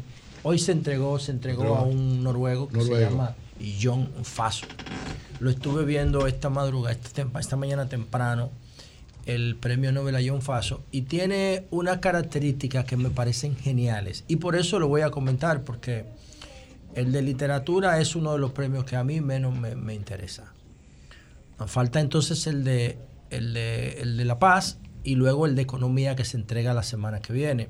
Entonces la obra de John Faso eh, tiene muchísimas características importantes. Lo que dice la academia es que lo está premian- premiando porque él se atreve a decir lo que otros autores no, no pueden decir. Y eso para mí, bueno, es irrelevante porque ahora en la sociedad moderna, si tú te quieres posicionar, solamente tienes que hacer lo que los demás no quieren o no pueden o no se atreven a hacer y ya. Por el tema de la atención, la gente se va a fijar en lo más radical, en cualquier aspecto que se muestre. Sin embargo, la literatura, yo particularmente pienso que toma otros, otras dimensiones cuando el mundo está viviendo procesos de crisis. Ya sea la canción, ya sea el poema, ya sea el cuento, ya sea la novela, surgen visceralmente como obras de arte trascendente cuando la humanidad, cuando la persona, cuando el autor, cuando la relación está en crisis. Son las crisis que paren las grandes obras. Y el mundo, a nivel, el mundo no está en crisis, el mundo está en pari, en bonche, en placer. Estamos viviendo la sociedad del placer. Y el placer lo que genera es dembow. Lo que genera es rave. El rave es el dembow de los de los ricos europeos. Eso es lo que genera. Bonche, placer, party, comida, pecado capitales, gula, sexo, pornografía, droga. Eso es lo que genera las sociedades en paz. Cuando las sociedades están en crisis, generan grandes obras como las que nosotros todos conocemos. Tú te buscas la mejor canción del mundo y es narra una crisis de una persona, de una relación. Pero la mejor canción del mundo no te va a narrar una situación eh, normal, porque lo normal no se convierte en arte, es lo anormal, lo radicalmente anormal, que se puede explicar o expresar como arte. Y entonces estamos en una sociedad de paz y la sociedad de paz no genera un arte de calidad. Así es como yo lo veo. Sin embargo, ¿por qué a mí esto, este esta premiación, lo que estaba leyendo esta mañana, me motivó a compartírselo a ustedes? Por un aspecto clave, señores, y es que John Paso no respeta la regla de la gramática.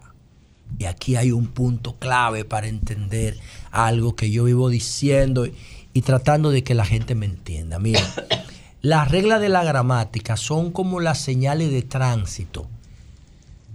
Entonces, cuando a mí me dicen que el verbo haber es impersonal y que yo no lo puedo conjugar atribuyéndoselo a ser o estar, yo digo, eso es un disparate porque el cerebro no tiene que ver con eso. El cerebro lo que trata es de articular las cosas lógicamente.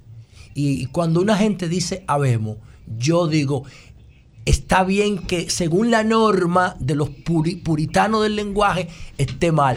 Pero a mí no me importa que diga habemos porque es lógico que lo diga. Bueno, pero- es- es, es más lógico decir habemos que decir somos o decir estamos. Pero, pero de acuerdo a lo que tú mismo acabas de decir, como lo dice la regla, la regla gramatical, Claro. está mal utilizado el término habemos. Porque, por la- por- porque hay una regla que es estética, que no es lógica. Igual que hubieron, hubo. Hubo, pero, pero, No pero tu cerebro te dice a ti que es más normal decir hubo que hubieron. Y por eso tu cerebro, en una economía de procesamiento lógico, dice hubo. Y es más, es mejor decir hubo que decir hubieron. Eso es un, eso es un tema de nativos Pero mucha digitales. gente, pero mucha gente dice hubieron. ¿eh? No importa, está bien. Mucha y si dicen so, y si dice habemos, perfecto, diga habemos. Aquí hay muchísimos políticos, Ay. médicos, abogados Ay. que llaman todos los días y dicen que- habemos. Y yo me quedo callado y me que- río por dentro porque yo digo, Óyeme. su cerebro está actuando con lógica, acomodando cosas que ellos no Pero aprendieron. es que la y palabra, qué bueno que no la por ejemplo, el verbo haber, cuando tú lo utilizas Ay, y dices madre. hay, Tú eras total- ahora, No, oye, to- tú quedas incluido, orden, pero tú ¿qué quedas incluido con decir hay muchos Yo te- abogados en este país. te dije a ti- y tú no tienes que decir habemos No, muchos es que yo- abogados yo, en este yo país. no, yo lo expliqué. Sí, y dije por perfecto, qué. Y dije, perfecto. Para la Academia de la Lengua, el verbo haber es impersonal. Claro. Eso es lo que ocurre. Pero para el cerebro no. Claro, pero lo que pasa Para es el que. cerebro no, es el cerebro tú el- tienes que- El cerebro no es lógico. No, no, no, no. El cerebro no es lógico. No, no. El- la lógica Coño, es no te una metas ahí, técnica humana. No te metas ahí. ¿Y a dónde nos metemos? Está bien, ¿tú quieres que te diga ahora? ¿Qué? Dime. Te voy a demostrar. ¿Qué es la el cerebro- lógica? Un una- instrumento, pero igual que la lengua. Escúchame, no es la lógica. ¿Cómo funciona el cerebro? Funciona con Conexiones una neuronales. programación. Neuronales. Igual que la informática. Y- con cuatro letras. Y la Con cuatro letras. igual que la informática. La lengua es un código también. Escúchame. Si Lógico. tú dejas que el cerebro fluya, si, es como cuando tú vas a cruzar una calle. Si hay un puente peatonal, a 200 metros de distancia, tu cerebro calcula cuánta energía va a gastar para llegar al, al metro peatonal y subir el metro y bajar. Y dice, ¿cuánto yo me voy a ahorrar si yo corro el riesgo de cruzar por aquí, aunque no deba? Por eso es que la gente se roba un semáforo en rojo. Se roba 10 segundos. Mucha variable, te lo Entonces, atracar en el es la peatonal. energía, hermano. Sí, Al final, tu cerebro lo que trata es de optimizar recursos. Claro. Es una máquina Pero tiene diferentes tipos de informaciones y Oye lo que yo te voy a decir. Si yo tengo que decir, eh, hubo habido o debió haber habido, y digo hubo solo, yo me estoy ahorrando. Claro. Y eso es lo que el cerebro procura. Entonces, y eso es lo que hace la lengua. por te eso- ahorra no, no, varias no, circunstancias. no. No, te la, lengua, la lengua no le importa el ahorro. Es como Waze. Waze te manda por el camino más rápido, aunque tú gastes tu tanque de combustible. No le importa el ahorro ni la eficiencia. A Waze le interesa que tú llegues más rápido. Entonces, cuando tú utilizas todo ese lenguaje estético de la literatura española e inglesa, tú estás desperdiciando energía para tu cerebro. No entiende. Entonces, cuando una persona no, no estudió esa literatura industrial, estética, entonces lo que hace es que utiliza la palabra simple, Es corta. es funcional. Esas son las redes eh, sociales. no es, ¿ves? tan- es que no- yo estoy de- en desacuerdo contigo. Esos porque son- es un no tema- es conmigo. Sí, no, no es lo que te Yo digo. no gano nada con que No, tú claro, acuerdo y yo no gano nada con, Por tampoco eso, contigo. es el debate La lengua tiene un código básico que lo descubrió Noah, eh, Noam Chomsky. En su teoría de la lingüística general. El- en el mundo entero se sigue la programación de Noam Chomsky en cuanto a la estructura de Dile, todos los idiomas dile del eso mundo. a Twitter. ¿Me dice? Díselo a Twitter. ¿ve? Bueno, No te traba- ajuste a los un- parámetros de Twitter a ver si tú un vas a trabajo cien- sí, No David, puedes. Prepárate con, prepárate con, con emojis. Pero tú le estás diciendo. discursos, Claro, tú eh, puedes diploma- comunicar con diplomáticos, emojis. ¿Cuál es pero son limitados. Twitter. ¿Cuál es son el limitados. Ahora, eso lo hacían los. pero van a seguir creando Pero más. eso lo hacían los egipcios. Ya, mira. Lo- el mismo- no lo mismo solamente egipcios, eso. pero es limitado. Bueno, eso es, esto es lo que yo estoy diciendo es importante. Pero fíjate cómo porque tú te nosotros apegas. Fíjate cómo tú te apegas a las reglas de Twitter. Claro. ¿Eh? Claro. Entonces Porque- también hay que no, apegarse a las no, reglas del no, lenguaje. las reglas son, reglas. No, ¿Qué- sin reglas qué tú no son puedes vivir. Oye, oye, sin reglas tú no Ah. puedes vivir. Lo que pasa es que las reglas Son tienen que ser dinámicas. La palabra No pueden ser rígidas. Tienen menos diseño. No hagan claro. cosas paralelas porque se, se jode la vaina. Tienen que ser rígidas, las reglas tienen que ser dinámicas, no pueden ser rígidas. Yo no puedo tener una regla de la edad media en materia gramatical, porque en la edad media no había con qué entretener. Si la literatura era para entretener, además de comunicar. Si tú lees un libro, y por eso yo le digo a la gente que no lean libros físicos, que eso no tiene sentido. Si tú lees un libro tradicional, tú lo exprimes y botas el 80%. Pero el mismo libro. Porque sí, pero los libros, el formato libro que yo Pero digo a la gente. el libro es un camino, no es Está un bien, destino. pero lo que quiero significar es lo siguiente. Coge una página, hazlo ahora. Lee un párrafo de cualquier libro, cualquiera léalo. El mismo de John Faso que ganó el premio Nobel. Van a encontrar que de cada 10 ideas, hay 6 que se repiten. Por eso los libros, el formato libro, de que escribir un libro de 300, 400 páginas, tú lo puedes decir en 30. La esencia del libro está en 30. Entonces hay un paquete de capítulos porque el formato tradicional era que mientras el libro era más grande, tú eras más erudito y tú Eso eras es, más como, eso es como Es un disparate. eso es como el No, expediente claro. de Jenny Es Berenice que la escritura que es tiene camino. 12 mil páginas y ella pudo decir todo lo que Bueno, dijo eso es ahí que- exacto. en Por eso 30 es lo que dice páginas Julio. Ahora, ¿por qué John Faso es importante? Porque John Faso utiliza las reglas gramaticales para darle connotación a su obra. Él no usa puntos, solo usa comas.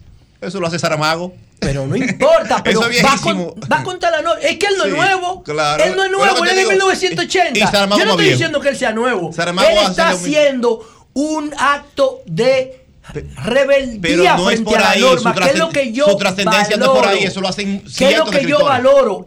Faso no respeta las reglas gramaticales que no tienen un valor en el lenguaje. Por ejemplo, le explico una. México.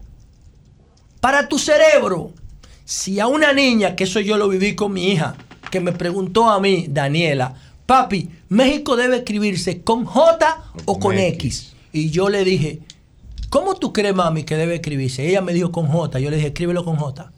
No, que la profesora dice que es con X. Tu profesora dice que es con X porque ella le está dando un valor cultural al nombre, no semántico, mi amor.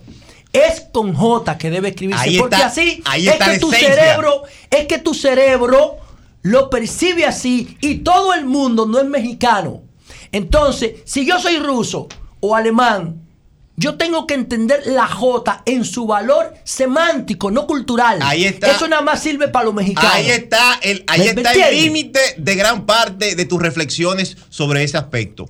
La cultura y los significantes son tan importantes No, como la eficiencia no, no. comunicativa, No, hermano. No, no. Eso Significa, es la oye, vida oye, de la gente. Oye, oye, es- para los no, no. mexicanos, Sí, la X no, no, no. tiene un significado Oye, y oye, un, elemento pero yo político, dije que cultural. para los mexicanos sí, pero para mí no. Está bien. Para mí no, Claro. yo soy mexicano. ¿Y qué consiguieron los mexicanos? Yo no soy mexicano. ¿Pero qué consiguieron los Ahora, mexicanos? ¿qué yo te dije? Una rebeldía frente oye, tú dices la cultura y los significantes. Yo te estoy diciendo que semánticamente sí. ¿Y qué es la semántica? El significado. La semántica es el significado. Pero yo no necesito, yo no necesito arrastrar la cultura mexicana porque yo solamente quiero entender qué significa México. Él no usa Pronunciarlo. punto, él no usa punto. Pero tú Él- puedes entender no, un él usa coma, él usa, él usa las reglas cuando son necesarias. Pero no las respeta, que es lo que yo te quiero Pero decir. eso lo hacen Entonces, como escritores, ¿qué Saramago, significa? el camino del elefante, cualquier ¿Qué significa México? ¿Qué- ¿Por qué, la, por qué la, la, la- el, el México se escribe con X? Porque le hace un homenaje a la cultura Azteca. azteca. Claro. Pero yo no estoy azteca, a mí no interesa eso. Yo necesito que México suene como se lee. Y suena con J, no suena con X, como Jaina. Que hace Jaina llevando una maldita H? Debe llevar una J. Porque es antilógico que tenga H. Eso es simple. Es que la- Esas es son arbitrariedades la- del la- la- lenguaje. Esos son arbitrariedades del lenguaje que impone, porque el lenguaje es una relación de poder.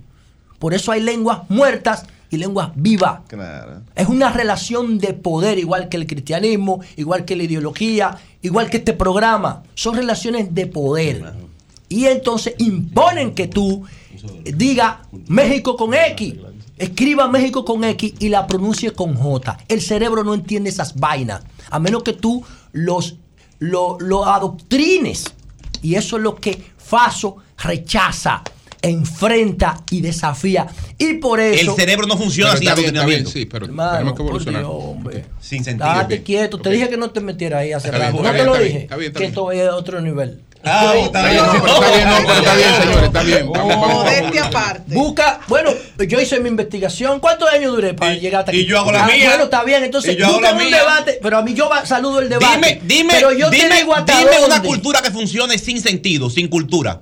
La cultura es todo lo Sin que hace la vida. ¿Eh? Las plantas y los animales. Bien. Y los- Sin deontología. Todo, todo lo que hace la vida es la cultura. Una estalactita, una estalanita es cultura. Y no hay gente. Sola no, la hacemos nosotros. No, es la vida que hace cultura. ¿Tú crees No, que las no. plantas no tienen sus Los códigos? seres ¿No la humanos, tienen? Los seres humanos. Ah, pues ya yo no discuto eso. Tú ves que te dije que no te metas tan Ok, ok.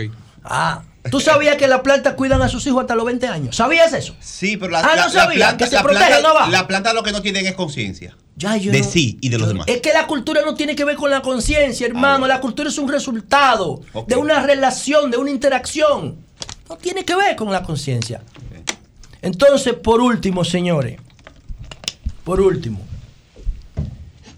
wow, qué tema este de los niños, del, del, del- del hospital, eh, de la ciudad Juan Bó, del, del- del cementerio Cristo Salvador y de la funeraria esta, la funeraria, la funeraria popular. popular.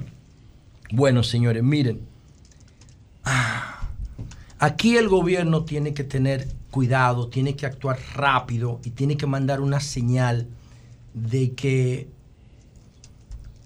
esa no es una acción normal, que eso es un crimen de lesa humanidad. Ahí sí es importante la conciencia humana, porque para los animales, cuando un cuerpo es energía, y si un cachorro se muere cerca hasta de su madre, hay muchas especies que se lo comen.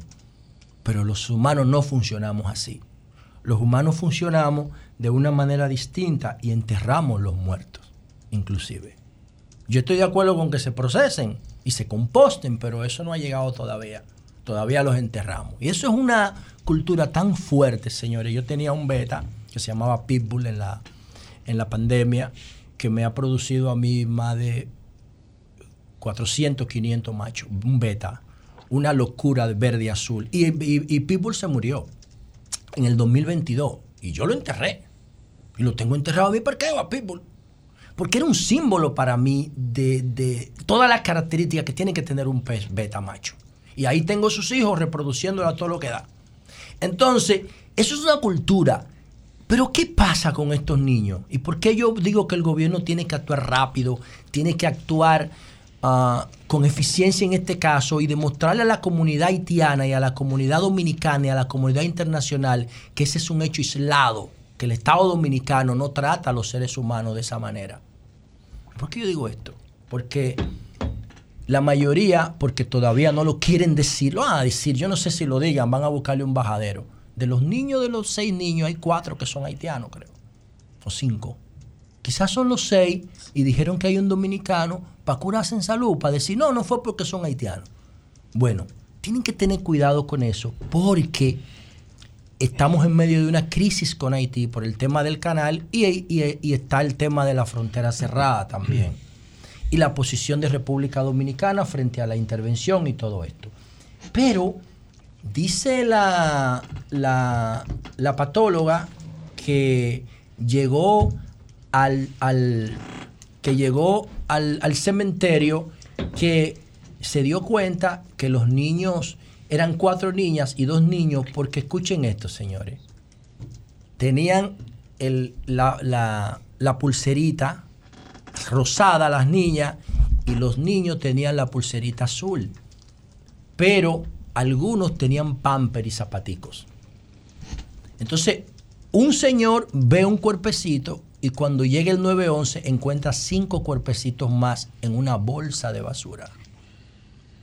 Entonces sale la directora del hospital diciendo que ellos se lavan las manos porque ellos le mandaron los cuerpos a una funeraria, a una funeraria que no tiene que ver con el Estado, y la funeraria fue que no hizo su trabajo. Entonces, ahí es que el, Ministerio Público, la policía que escuché a Diego Pesqueira, que estaban haciendo una investigación, tienen que investigar esto.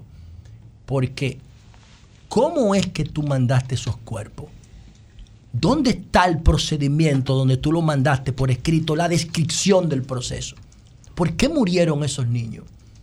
Llegaron a tener acta de nacimiento. ¿Qué edad tenían? Es verdad que eran neonatos. ¿Por qué tenían zapato y pamper? ¿Cuándo murieron? Si ya tú pudi- pudiste ponerle pamper. ¿Qué pasó ahí? Y todo ese procedimiento, si el hospital no lo puede probar en los medios de comunicación, fue que trataron a esos niños como animales. Cuando murieron, lo mandaron para la funeraria esa. Si es que lo mandaron y el tipo fue y lo tiró en la acera. Dice Julio que fue porque no le pagaron el entierro, que es un sacatecla el tipo. Claro, si ellos no le pagan trabajan. Pero eso no se puede limitar a eso. La luz brevemente, porque ya Julio es está marcando el tiempo. Lo que yo no entiendo es por qué tú dices que eso es algo aislado. ¿Cuántas veces más habrá ocurrido lo mismo y no nos enteramos porque no hubo alguien que lo descubrió? Bueno, si tú tiras seis cuerpos en una acera, alguien lo va a ver, ver. sí. No hay forma de que eso no sea. No hay forma, no Tú hay sí forma. puedes encontrar una persona que eso ocurre, que por temas de adicciones crónicas a las drogas se embaraza y dice yo no quiero tener este niño, no tiene conciencia de la maternidad, no le importa, empieza y lo aborta y lo tira en un, en un basurero. Eso, eso sí aislado, pero no esto. Tú no vas a coger seis niños y lo vas a tirar en una acera y vas a pensar que eso va a pasar desapercibido. No. Aquí hay un aquí hay un aquí hay una falta de res- no, no adrede. Aquí hay una falta de respeto por esa vida. Porque es que no entienden lo que significa ser médico. Que don Álvaro decía que lo que más se parece a Dios en la tierra es un médico. Don Álvaro decía, eh, eh, García Márquez dice que lo que más se parece a Dios es un presidente. Yo no. Yo digo que lo que más se parece a Dios es un médico. Y yo estoy de acuerdo con don Álvaro. Entonces, ¿cómo tú tienes que tratar la vida? ¿Cómo tú tienes que tratar los valores humanos fundamentales? Esas criaturas fallecieron. Tú tienes que hacer un reporte y decir por qué para prevenir muertes posteriores por los mismos casos. Tú tienes que informarle a la sociedad y al Estado que ha ocurrido un fallecimiento y luego del fallecimiento viene un acta de defunción. Si todavía no estaba registrado porque, porque nació- murió antes de nacer, pues no. Pero si nació hay que hacerle un acta de función. Porque nació. Y el nacimiento es un acto público. Y morir es un acto público. Por eso los dos generan certificados. Y había que tratarlo como seres humanos. Ellos lo trataron como animales. Lo trataron como animales y el Ministerio Público tiene que investigar eso y por qué. Porque si no, eso puede generar una ola de información tóxica. Porque el Estado Dominicano no actúa así. Este gobierno, ni el que pasó ni el que viene, tienen ese tipo de comportamiento. Pero aquí hay una siembra de odio. Y la siembra de odio, esos son los resultados que produce. Por eso el Estado tiene que actuar rápido, apartarse de eso y poner a disposición de la justicia los que violaron los procedimientos, porque ahí se violaron todos los procedimientos, como dijo el, el Ayuntamiento de Santo Domingo Este ayer. Ahí se violaron todos los procedimientos mínimos, éticos, legales y humanos. Eso es un crimen de lesa humanidad y como tal debe tratarse en la investigación. Cambio y fuera.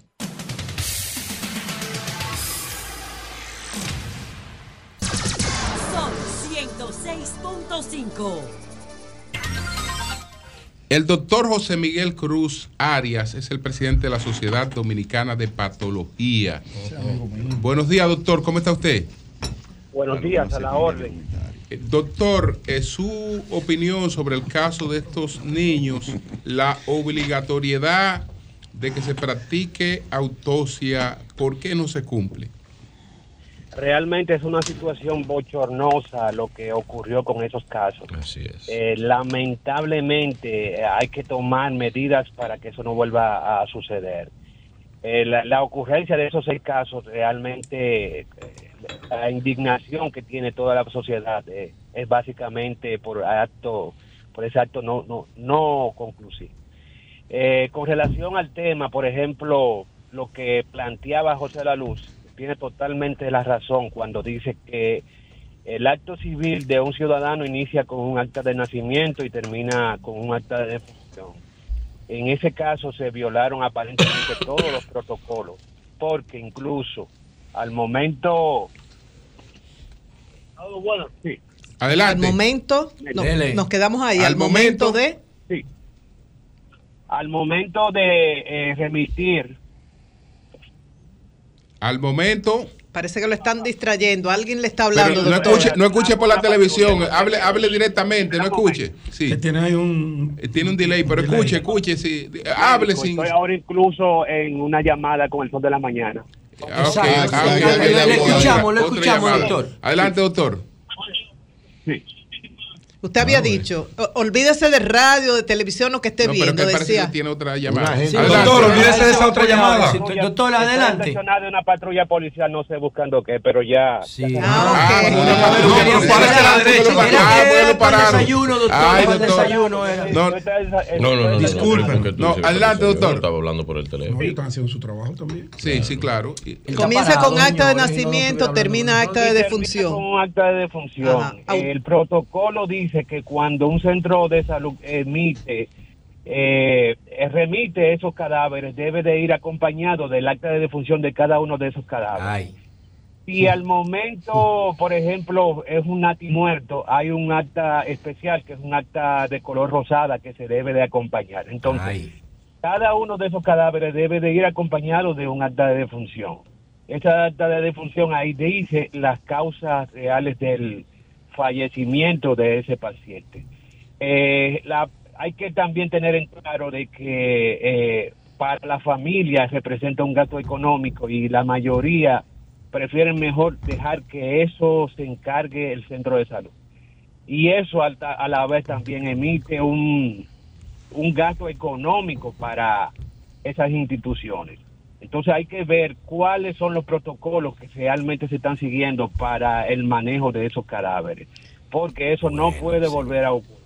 Doctor. Eh, porque el cementerio no debe de recibir eh, cadáveres. Ay, ay, realmente ay, la ay, ay. Atención, dónde atención. por qué vía llegaron. Sí, doctor, ¿Comparte usted el criterio de algunos médicos forenses de que la ley de autopsia obliga en el caso de prematuros, muertes de prematuros, hacer autopsia? Y esto para determinar si hubo negligencia, mala práctica en el hospital o si hay elementos con componentes genéticos o hereditarios que pueden ayudar a prevenir otras muertes, entre otras razones. ¿Es obligatorio realmente? Nosotros tenemos varias semanas sobre el tema opinando y es en cuanto a la violación a la aplicación de la Ley General de Autopsia. La 180, eh, eh, la 183-80, que realmente lo obliga. Lamentablemente como sociedad nosotros vemos que aquí a veces la ley se, se aplica según criterios particulares y no debería ser así. Eh, con la institución del INACIP y el Instituto de Patología Forense se divide el campo de trabajo. Aquellos que casos de fallecimiento que tienen implicaciones médico-legales o que se sospecha algún tipo de violencia, eso va directamente al INACIP. Pero si es una muerte de manera natural, como una auditoría clínica, la autopsia es un elemento de bastante importancia. Para eso se destina el trabajo del Instituto Nacional de Patología Forense, el doctor Sergio Sarita Valdés, que de hecho incluso eh, ha sido una, un reclamo de nosotros como sociedad que ya se le dé finalización a la reconstrucción que tiene esa institución. Ya se está trabajando dentro de la institución porque llevó un proceso de adecuación del área que tenía ya más de cinco o seis años en construcción y eso trajo un retraso en cuanto a la fluidez del trabajo de esa institución. Entonces, el brazo auditor del sistema de salud lo tiene el Instituto de Patología Forense. Bien, pues muchas gracias al doctor José Miguel Cruz ¿No podemos Arias. hacer otra pregunta a él? Adelante. Doctor, según su experiencia, ¿cuál debería ser la línea de investigación del Ministerio Público ante una violación tan radical de los procedimientos con estos niños, con estos cuerpos? ¿Por dónde debería comenzar la investigación? Hay que evaluar totalmente la ruta que se siguió, quién fue que falló, si se mandó de manera adecuada eh, los expedientes con la acta de defunción de cada uno de esos eh, fallecidos. Si en dado caso eh, no entiendo cómo, si se le entregó al sepulturero, eso apareció en la puerta del cementerio. ¿Acaso fue que él lo recibió y lo, lo depositó en la misma puerta? Realmente hay La que mejor ver cuál fue explicación la dio. Julio esta mañana. Eh, Doctor, y brevemente, establecida la obligatoriedad por ley, ¿es factible hacer una autopsia para cada recién nacido muerto? ¿Hay recursos a nivel humano, de equipos, en patología forense? Porque no estamos hablando del INASIF, en patología forense. Eh, se ha hecho un proceso de adecuación del área. Entiendo que ya eh, la parte física de la institución eh, está de manera adecuada. Sí hay personal, incluso debería de, de realizarse de manera eh, obligatoria. La aplicación de la ley no debe ser a- antojadizamente. Y entiendo Ay, que ay, básicamente ay. Eh, la Bueno, aplicación ahí de esta auditoría, eh, eso es una evaluación que enriquece la práctica médica de cada institución. Bueno, Por pues muchas ejemplo, gracias, doctor. Muchas gracias. Además, esa autopsia ayudan Muchas la evolución gracias. de la misma ciencia. Muchas gracias, doctor. A evitar que se produzca gracias. la muerte por la misma causa. Son las 9, 13 minutos. Buenos días, Pedro. Adelante. Buenos días, don Bueno, Julio. Pero además está el tema de que yo decía, morir No. es un acto público. Y dijo el doctor, en el cementerio no pueden recibir a nadie sin un acta de función. Ahí hay responsabilidad también del Hay cementerio. responsabilidad. Es que el cementerio no lo recibió. La responsabilidad la muerte. Es de la autoridad de Ah. salud, Eso es salud que no puede abandonar en ningún momento esos cadáveres hasta que reciban cristiana sepultura. Hay Bueno, un lío. No, eh, Un el debate tiene que ser muy Cumpliendo con el protocolo. Claro. Va- el debate en, ese, en esa materia va a ser amplio en ese caso, porque eh, hace un tiempecito aquí se ha tenido la práctica que todo se justifica. Hasta la vida de la gente, cuando se pierde de forma irresponsable por una falta de trabajo de la autoridad, se justifica. Y aquí se está tratando de justificar eso y no así buscar los responsables y tomar acciones. Buenos días, de manera formal, a toda la audiencia, a equipo de producción. Buenos días a nuestros amables televidentes, radio, escucha y cibernautas. El sol de la mañana. Aquí estamos. Varios temas para esta mañana. Quiero volver, Joan. Yo te había enviado antes de ayer, creo que el martes, un video de una pared en la rotonda de Cristo Rey. Eh, está por ahí, tú lo tienes en el WhatsApp. En la rotonda de Cristo Rey, la escuela pública La Milagrosa tiene una de sus paredes, la pared principal que da ahí a la rotonda de Cristo Rey, que en cualquier momento va a producir una desgracia. Ojalá que cuando ella se caiga, que se va a caer casi ya desde que caigan dos gotas de agua, oigan que lo estoy diciendo, grábenlo, grábenlo. Cuando caigan dos gotas de agua, esa pared va para el piso. Ojalá que no haya un niño, que no haya un transeúnte, mírenla ahí, frízalo ahí. Dale para atrás un poquitito al video, dale un para atrás un poquitito. Dale para atrás. Miren, esa es la escuela pública La Milagrosa. Ahí donde muere el barrio La Agustinita, que se divide del Cristo Park para cruzar a Cristo Rey. Esa pared se está cayendo. Mírela ahí. ¿La está viendo? Dale, dale para atrás, dale para atrás. Dale para atrás. Dale para atrás para que la frisa. Mírala ahí. Frízasela, por favor, si puedes. Mírala ahí. Ustedes están viendo, yo no me lo estoy inventando. Le llamé a Obras Públicas. El Ministerio de Educación tiene un departamento de infraestructura de remodelación y mantenimiento de infraestructura escolar. Desde que se hizo la denuncia, se debió tener una brigada, primero tumbando esa pared, para con una máquina, una retroexcavadora, hacer una zanja profunda a un metro treinta, un metro cincuenta, con el acero que amerite, para resolver esa situación antes de que los niños pobres, muy pobres, de la cañada de la Agustinita, del Alto de Arroyo Hondo, de la lechuga de Cristo Rey, vayan a ser víctimas de la irresponsabilidad de la autoridad que le corresponde ir a arreglar eso. Yo no sé qué tan difícil es eso. Yo no sé por qué se patina tanto para resolver cosas elementales. Coño, pero somos muy buenos diciendo que todo está bien donde todo se está jodiendo. Y es que somos tan negligentes. Esa unidad de mantenimiento de infraestructura escolar maneja más de 2 mil millones de pesos al año. Ahí se da contrata, que solo Dios sabe. No ahora, desde siempre. Pero caramba, mande a reparar esa pared, que ahí usted va a gastar algunos 300 mil pesos, 400 mil pesos, o lo que tenga que gastar. No importa el monto.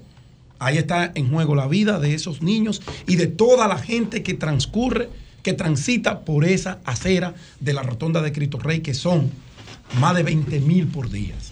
Y me quedo corto. No esperen la desgracia para que después no le pase, como está pasando con estos seis cadáveres, que al director del hospital, a los que tienen la responsabilidad, se lo tiraron a la funeraria con la que tienen un contrato. Y la funeraria, como son cadáveres de gente pobre, porque el pobre en este gobierno vale absolutamente nada. Y no es que me lo estoy inventando.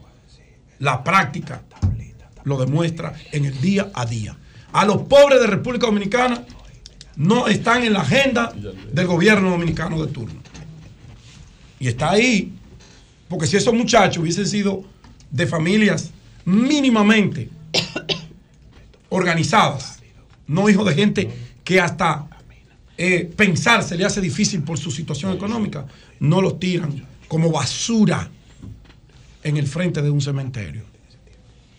No esperemos eso, para después salir a dar una excusa, como pasó con el metro, una excusa. Siempre hay una excusa, pero la desgracia la tenemos ahí, ahí, ahí, ahí, en la puertecita.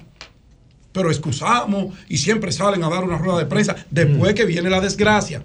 Ojalá, y con esa pared de la Agustinita, no pase lo que siempre ocurre. ¿Verdad? Ahí se los dejo. Vamos a ver si mañana, esta tarde, la negligente dirección de infraestructura escolar, que a quien le compete resolver eso, manda a esos contratistas que le dan muchísimo cuarto para pintar escuelas, y que le dan obras que nunca la hacen, vayan a resolver ese tema. Ojalá. Ahí se los dejo. Esto queda grabado. Ojalá y no venga la desgracia.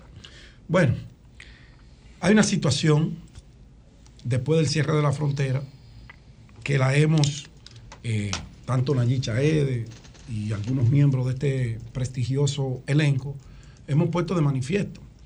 Cuando hay cierres así abruptos, sin coordinación con ningún sector, sino porque había un tema que necesitábamos poner en alto relieve en la opinión pública para acomodarnos electoralmente, yo llamo las cosas por su nombre.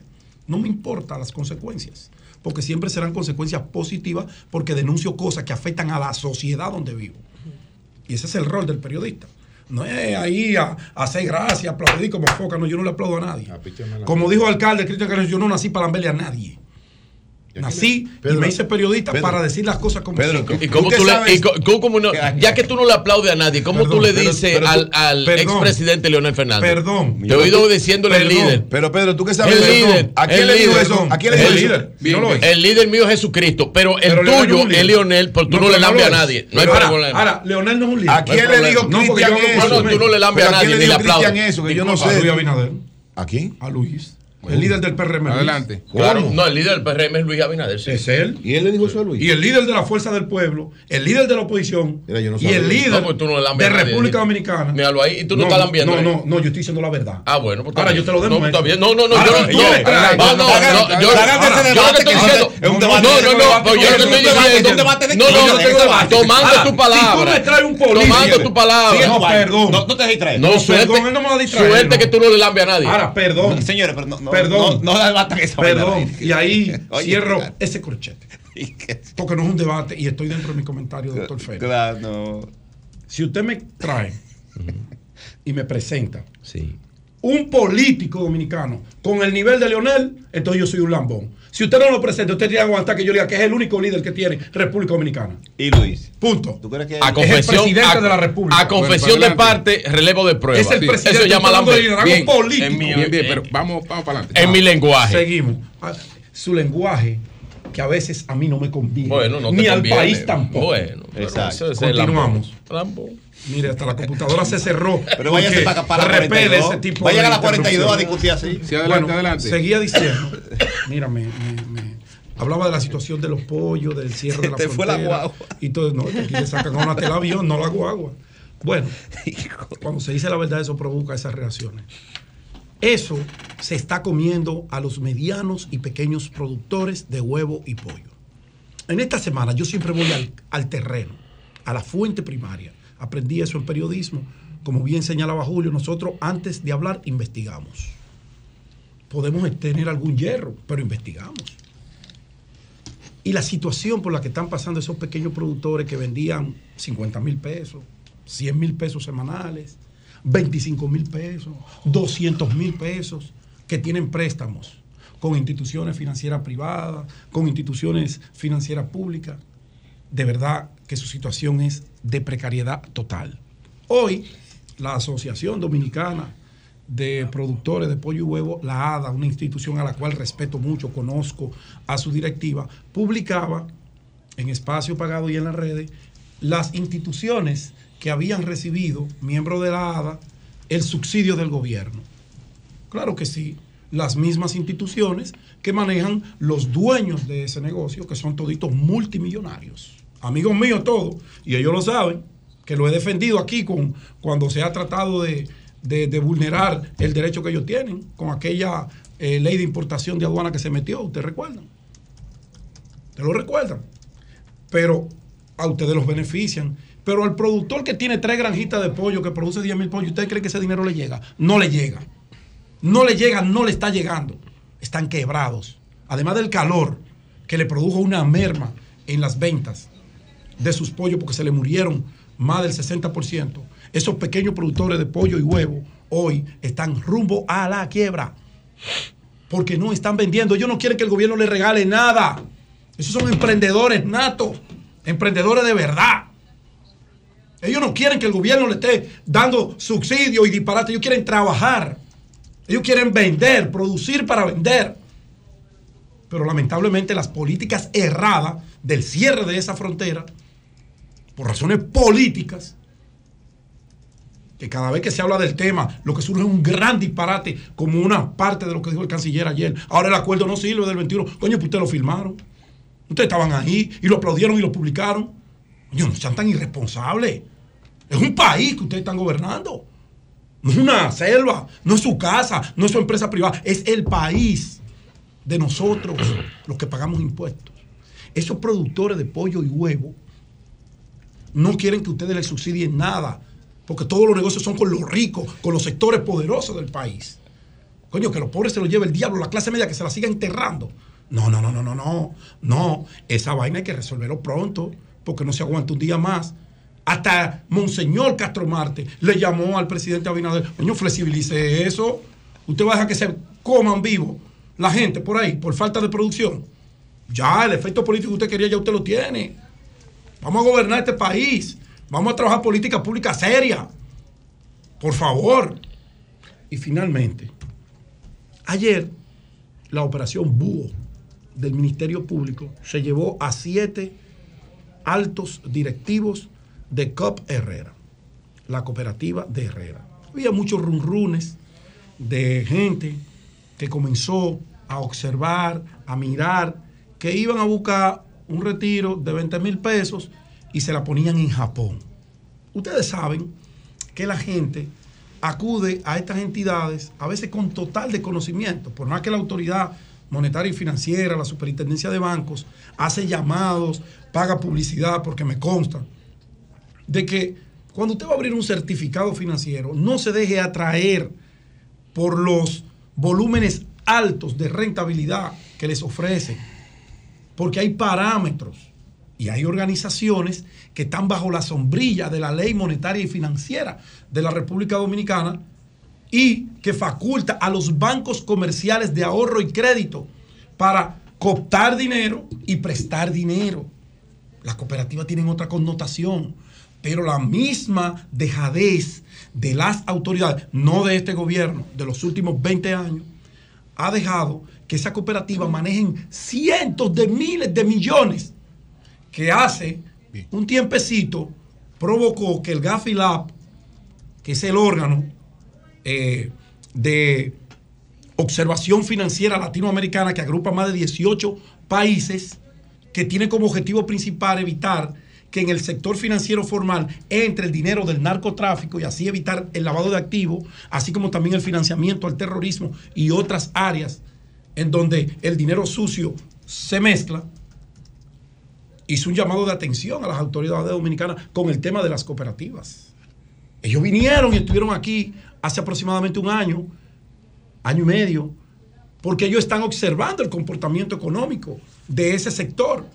Y le llamaba la atención al Gafilab que se moviera tanto dinero en las cooperativas y que las cooperativas no tuvieran una sombrilla poderosa que le garantizara a esos ahorrantes que su dinero sano se le pueda mezclar con capitales oscuros. Pero no solo eso, que quienes administran esas cooperativas hagan lo que hicieron según el Ministerio Público, según los denunciantes, los querellantes que formalmente han ido ante el Ministerio Público a denunciar que pusieron 10 millones, como el caso de Rafa Rosario, y ahora no se sabe dónde están los 10 millones, pero ahí hay otro que tiene 30, hay otro, que tiene- pero hay gente que tiene 10 mil pesos, que son los únicos que tienen. Y de COP está en la capacidad de responderle a esa gente por su dinero. Tiene el Instituto de Crédito Cooperativo Dominicano la capacidad financiera para hacer lo que hacen los bancos comerciales ante una quiebra inminente. Eso hay que verlo. Y la autoridad no es solamente que estos tipos estén presos. Hoy, ¿quién le va a pagar esos cuartos a esa gente? Esa gente hicieron lo que han hecho muchas financieras en el país, que cogen mi dinero, se compran yates, se compran fincas y después quebramos. Y la gente jodida. Hay muchos ejemplos por ahí con condenas incluso y gente que está purgando pena. Pero al final de la jornada, los incautos ahorristas que cayeron en la trampa, le pasa peor que a la gente que confiaron en mantequilla. No se deje arrastrar por las tasas de intereses altos. Hay parámetros El dinero, la rentabilidad tiene parámetros. Y cuando esos parámetros se cruzan, transgreden las normas. Y cuando se transgreden las normas, el único que sale perdiendo es usted por ambicioso, es usted por incauto, es usted por llevar su cuarto y no investigar. Cambio y fuera.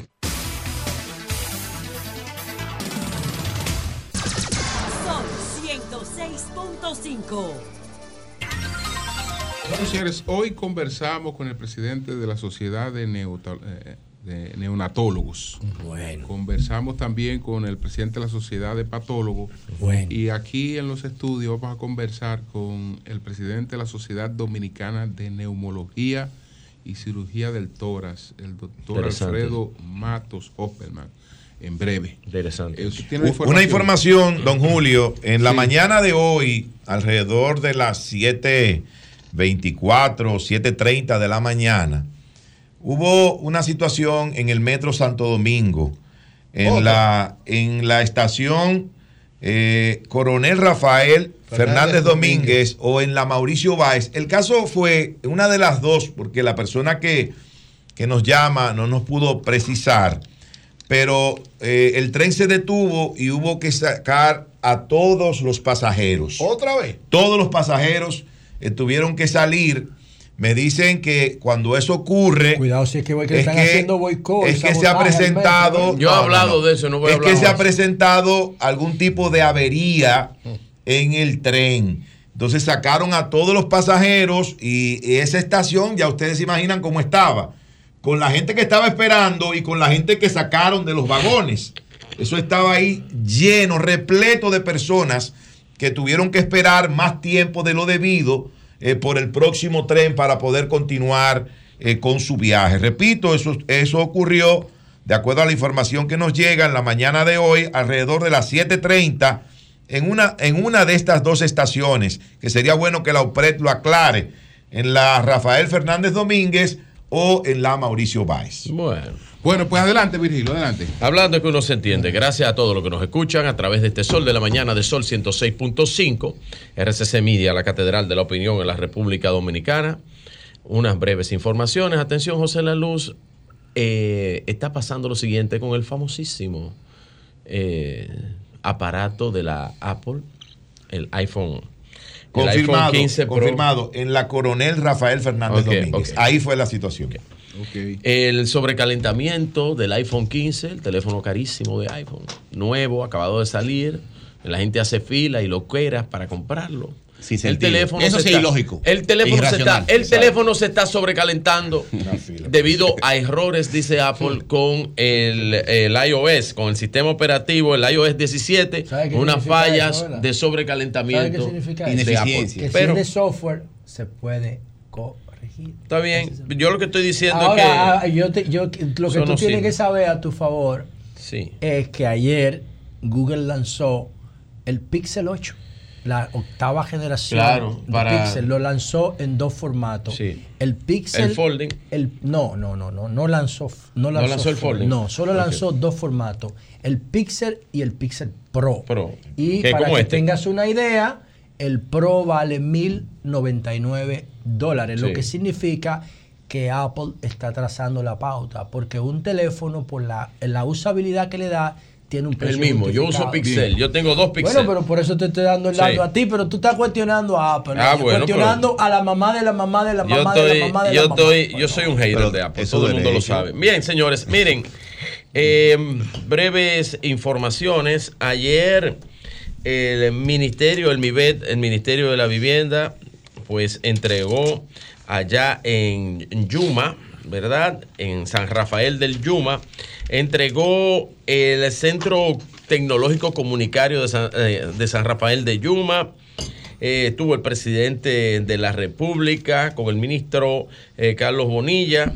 ¿A quién se le de entregaron? esto. La obra. ¿A quién le entregaron esa vivienda? Eh, no, no son viviendas, es el Centro Tecnológico Comunitario de San Rafael de Yuma. ¿Tú sabes a Eh, quién deben entregarle eso? A la comunidad que se lo gane. Eso, eso lo maneja, No a cualquiera. lo maneja el Infotep y el Centro Tecnológico Comunitario de San Rafael de Yuma en la provincia, la obra que abarca 340 metros cuadrados de construcción, contempló una inversión total de 20 millones y tendrá capacidad para alojar a 48 estudiantes en el turno de la mañana como 36 estudiantes en el turno de la noche. Esto es muy importante, el desarrollo eh, de profesionales técnicos eh, que estará ya a cargo del Infotep y el ministro de la Vivienda lo entregó ayer de mano del presidente de la República. Qué bueno que todas las semanas eh, el MIBET entrega algún tipo de obra ya realizada de manos del ministro Bonilla. Bien, mire, yo he conversado varias veces sobre los temas de las cooperativas.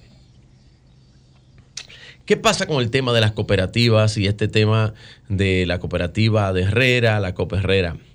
Las cooperativas y la ley de las cooperativas debe ser modificada para ser trabajada como la ley financiera. Esas entidades son entidades financieras. Aquí hay cooperativas súper poderosas, más poderosas que cualquier banco. Y no pueden estar suscritas a una ley ya atrasada y suscritas a un mecanismo atrasado del manejo eh, de fondos eh, de particulares. Aquí hay, y me decía un empresario ayer mientras discutía este tema con él, me decía Vililio, pero me están dando, hay una cooperativa que me está dando un préstamo a mí. Oigan el préstamo, eh. un préstamo de 85 millones de pesos. Me está dando un préstamo a mejores condiciones que todos los bancos de la República Dominicana. A mejores condiciones. Y estamos hablando de 85 millones de pesos. Que no estamos hablando de cualquier porquería. ¿Bajo qué regulaciones prestan esos cuartos? Aquí las cooperativas se prestan para lo que sea. Desde el engaño, como si fueran una vulgar financiera, que ya las financieras antes era que no tenían regulaciones, ya los organismos, eh, las financieras están bien reguladas. Pero parecen las financieras de los 80 y de los 90, sin regulaciones algunas. Entonces la- el cooperativismo, que ha pasado de ser un, un mecanismo de desarrollo social, el cooperativismo en la República Dominicana es competencia del sistema financiero nacional con muy pocas regulaciones. ¿Y cuál es el problema? Ah, que sea competencia. Sí, no, no, que tengan pocas regulaciones. Hay que regularlo, vigilarlo, sí, claro. Porque cuando tú tienes grandes cantidades de, de dinero de cooperativistas que son socios de las cooperativas y esos cuartos los prestan los directivos de la cooperativa o hacen negocios o inversiones y cuando los cuartos de los, coopera- de los que cooperan, de los que son parte de la, de la cooperativa, ellos los malgastan o los mal invierten, el juidero se arma, como ha pasado aquí en Copa Herrera. Eso no puede pasar un año más sin que las cooperativas en la República Dominicana tengan una ley que se adecue a los trabajos, a las operaciones que están haciendo las cooperativas en la República Dominicana, porque las cooperativas en la República Dominicana están siendo competencias de los bancos desregularizadas totalmente del sistema financiero y bajo una ley del cooperativismo que es antigua y que no corresponde con las operaciones que están haciendo.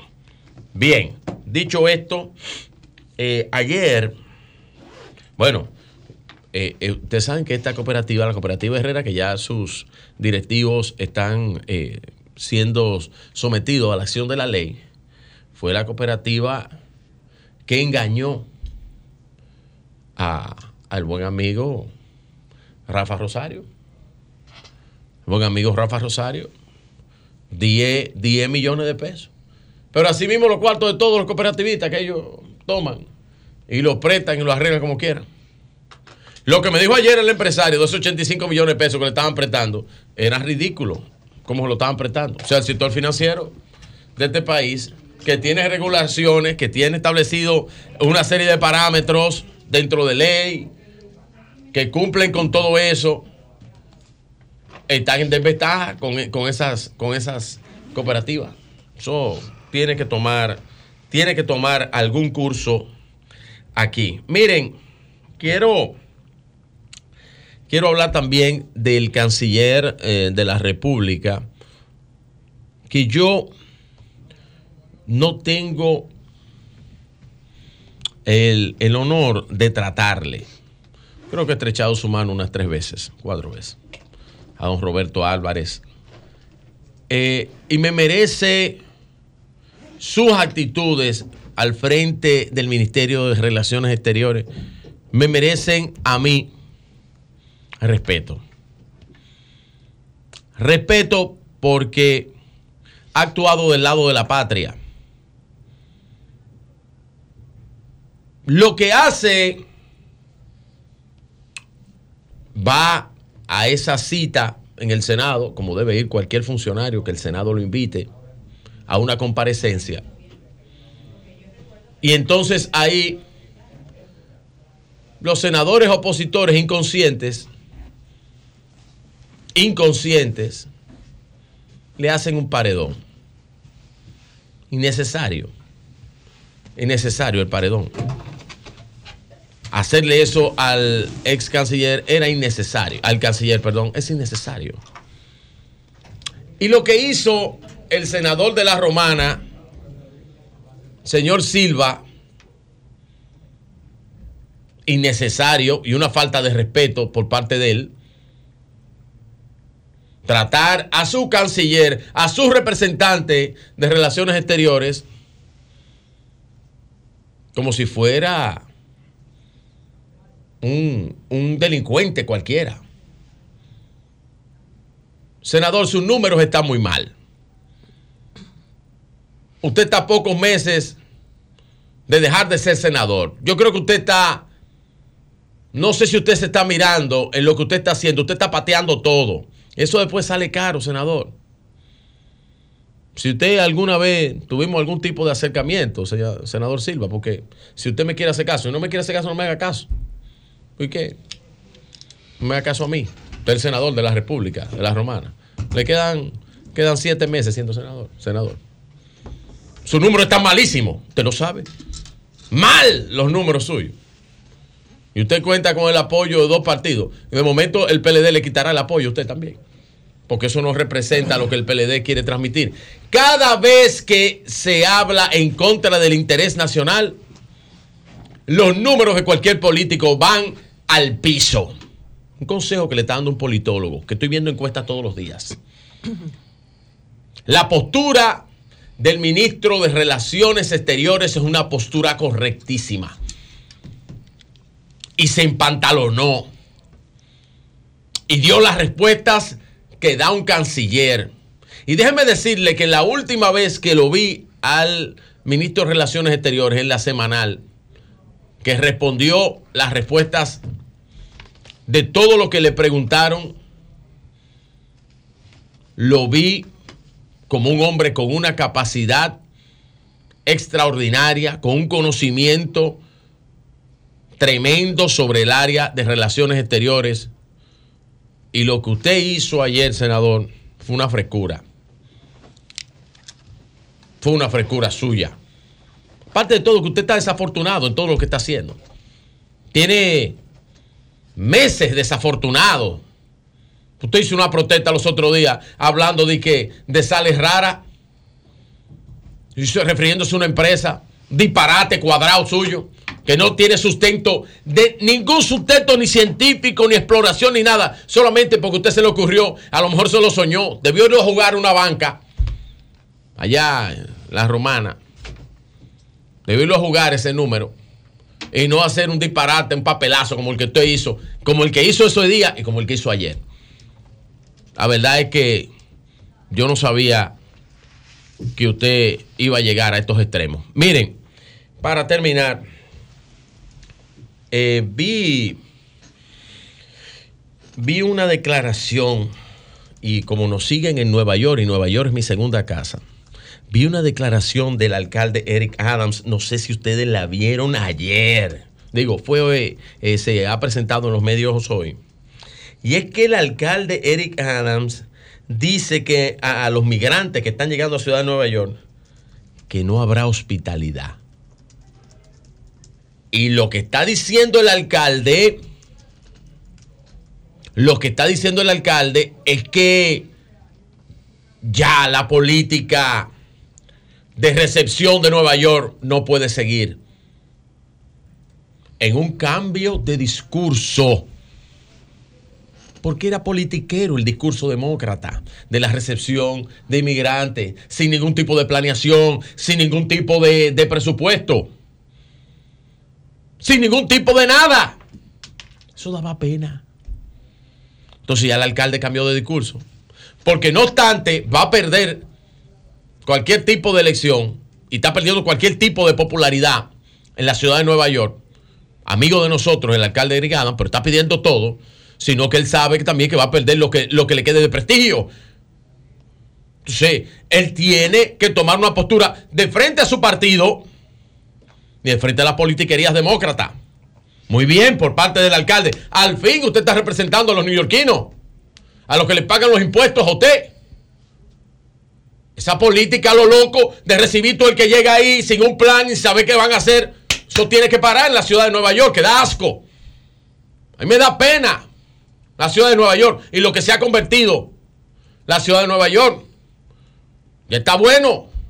Y la gobernadora que salga a dar frente también en Nueva York que es la que maneja los fondos de los, de los que pagan todos los, todos los días en la ciudad de Nueva York. Don Julio, quiero terminar con este video del presidente Luis Abinader. Qué lindo y qué humano se vio el presidente Luis Abinader ayer con los estudiantes de allá, de San Rafael, de Yuma, andaba por allá.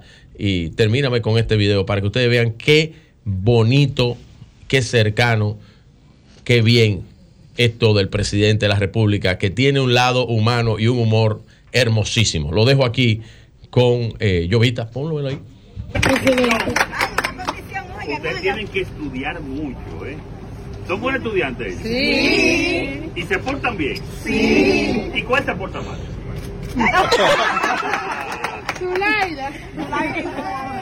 Bueno, señores, sigan así. La quiero mucho.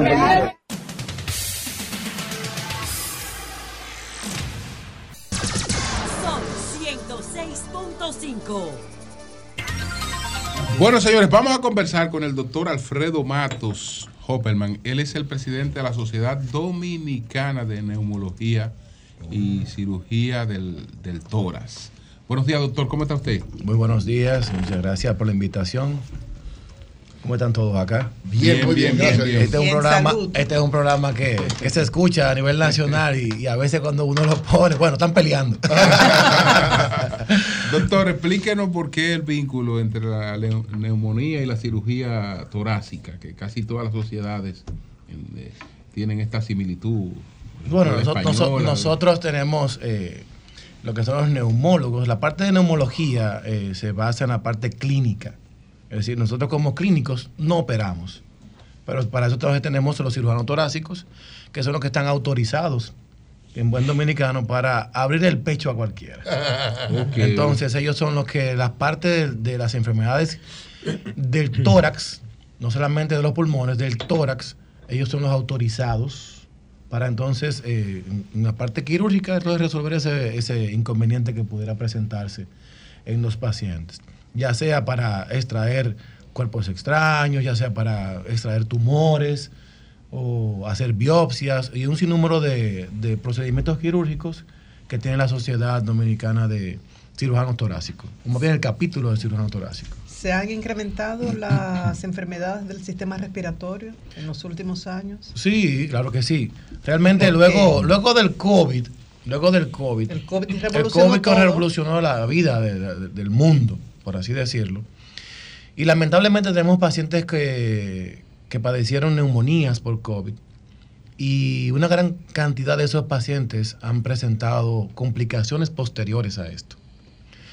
Muchos de estos pacientes, esta, esto ha dejado secuelas importantes a nivel de los pulmones, eh, fibrosis, que usted se hace una radiografía y le dice neumonía intersticial. Quizás lo hayan visto. ah, Sí. tengo una neumonía. Que los radiólogos eh, así lo describen.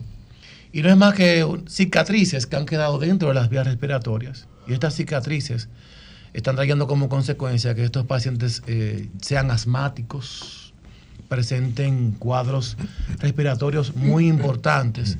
Inclusive eh, hay pacientes de estos que aún desde esa época que tuvieron COVID, no se han podido recuperar completamente y permanecen en sus casas, no han podido ni siquiera volver a trabajar. ¿Cómo? Sí, yo tengo dos pacientes que lamentablemente, ellos duraron, hubo uno que duró 45 días ingresado conmigo en la unidad de COVID y el paciente durante el primer año siempre andaba con una máquina a rastros de, de oxígeno. eso es irreversible, se queda con esa dificultad respiratoria. En muchos casos sí. Lamentablemente en estos pacientes eh, han tenido esta parte y, y muchos, yo nunca me congestioné, doctor, nunca me apreté del pecho. Y tenemos una gran cantidad de pacientes ahora asmáticos luego del COVID. Y sobre todo, eh, algunos pacientes que tienen muchas, por así decirlo, eh, enfermedades cardíacas, vasculares, producto del mismo, de la misma afección del COVID. Y algunos con secuelas importantes hasta neurológicas. Muchas enfermedades de tipo metabólicas, como diabéticos, eh, muchos pacientes que, eh, que, aquellas, que tenían quizás predisposiciones genéticas de, de cáncer o, u otras enfermedades y que han salido como resultado del COVID, lamentablemente. Doctor Alfredo Matos Hoppelman, me siempre he tenido la inquietud de cuál de estos dos eh, elementos es más perjudicial para los pulmones de una persona. Por ejemplo, lo que es el cigarrillo convencional, el cigarrillo tradicional, versus los cigarrillos electrónicos o los vapes. Vapes. Vapes, sí. Vapes, Sí. los, los- Vapes. ¿verdad? Los vapes.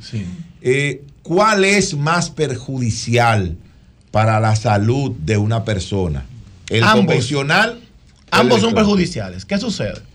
Lo que sucede con el cigarrillo convencional es que eh, usted sabe que tiene componentes importantes, incluyendo el alquitrán, por, por así decir un- uno de ellos, y metales pesados que están relacionados con la aparición de cáncer, de pulmón, cáncer de la boca, del labio, de la piel, de toda parte del cuerpo. Y también tiene la famosa nicotina. Como le dije yo anoche eh, en una conferencia que estaba, la nicotina está involucrada en que le quita, te quita la depresión, te quita la ansiedad, te quita el mal humor. Yo creo que te quita a- a- hasta la cuenca, como decía mi abuela. hasta, hasta la falta de dinero de lo que la gente cree que le quita, porque es una, una sustancia muy adictiva. Es muy adictiva la nicotina. Y lamentablemente Doctor, existen, existen, pacientes y personas que aún dejando de fumar vuelven y recaen otra vez en la nicotina de nuevo. Porque eso es su medio de, de desestresarse. ¿Y, los vapes Los vapes, eh, la, la complicación de, por ejemplo, la juca, la juca tiene el problema de que como es carbón, Eso es es terrible. propio carbón. Eso yo lo comparo como, como pegarse a un mofle de Eso un, es de un terrible, sí, eso es de un terrible. vehículo. Eso Es es lo CO2 mismo. esa vaina. Es CO2 puro. Sí. Y no solamente eso, que eh, existen sitios en donde los mezclan con otras sustancias, es decir, con marihuana o cocaína, lo- mezclan, ustedes lo saben que lo mezclan. Entonces, la cantidad de humo que una persona puede eh, inhalar en ese momento, en una hora, equivale a cerca a 200 cigarrillos. Eso es terrible. es terrible. Entonces, los vapes es lo mismo.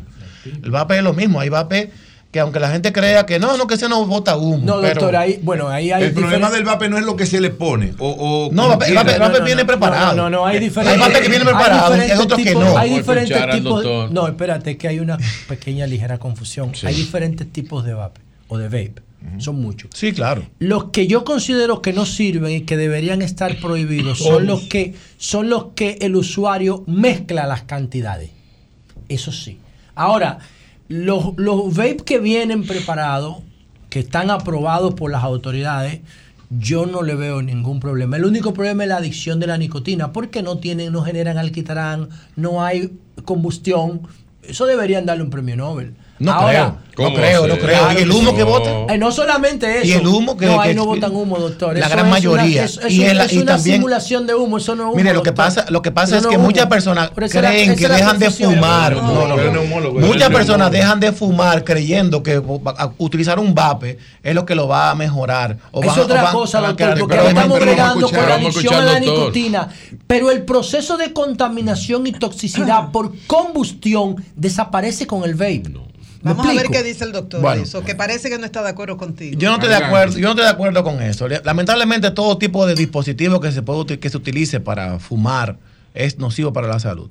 Independientemente de que tú creas que la gran cantidad de humo o, o- o la Es gran no cantidad de combustión que pueda existir sea mínima o nula. No existe, doctor. Independientemente de que no exista. y si yo le dijera a usted, doctor, Las afecciones por vape la ahora mismo son más complicadas que las afecciones de cigarrillo Y normal. si yo le dijera a usted que la FDA aprobó un cigarrillo electrónico. Pero la FDA aprueba medicamentos que a la semana que viene vuelve y, la, y la- lo anula. Pero ahorita no lo ha anulado.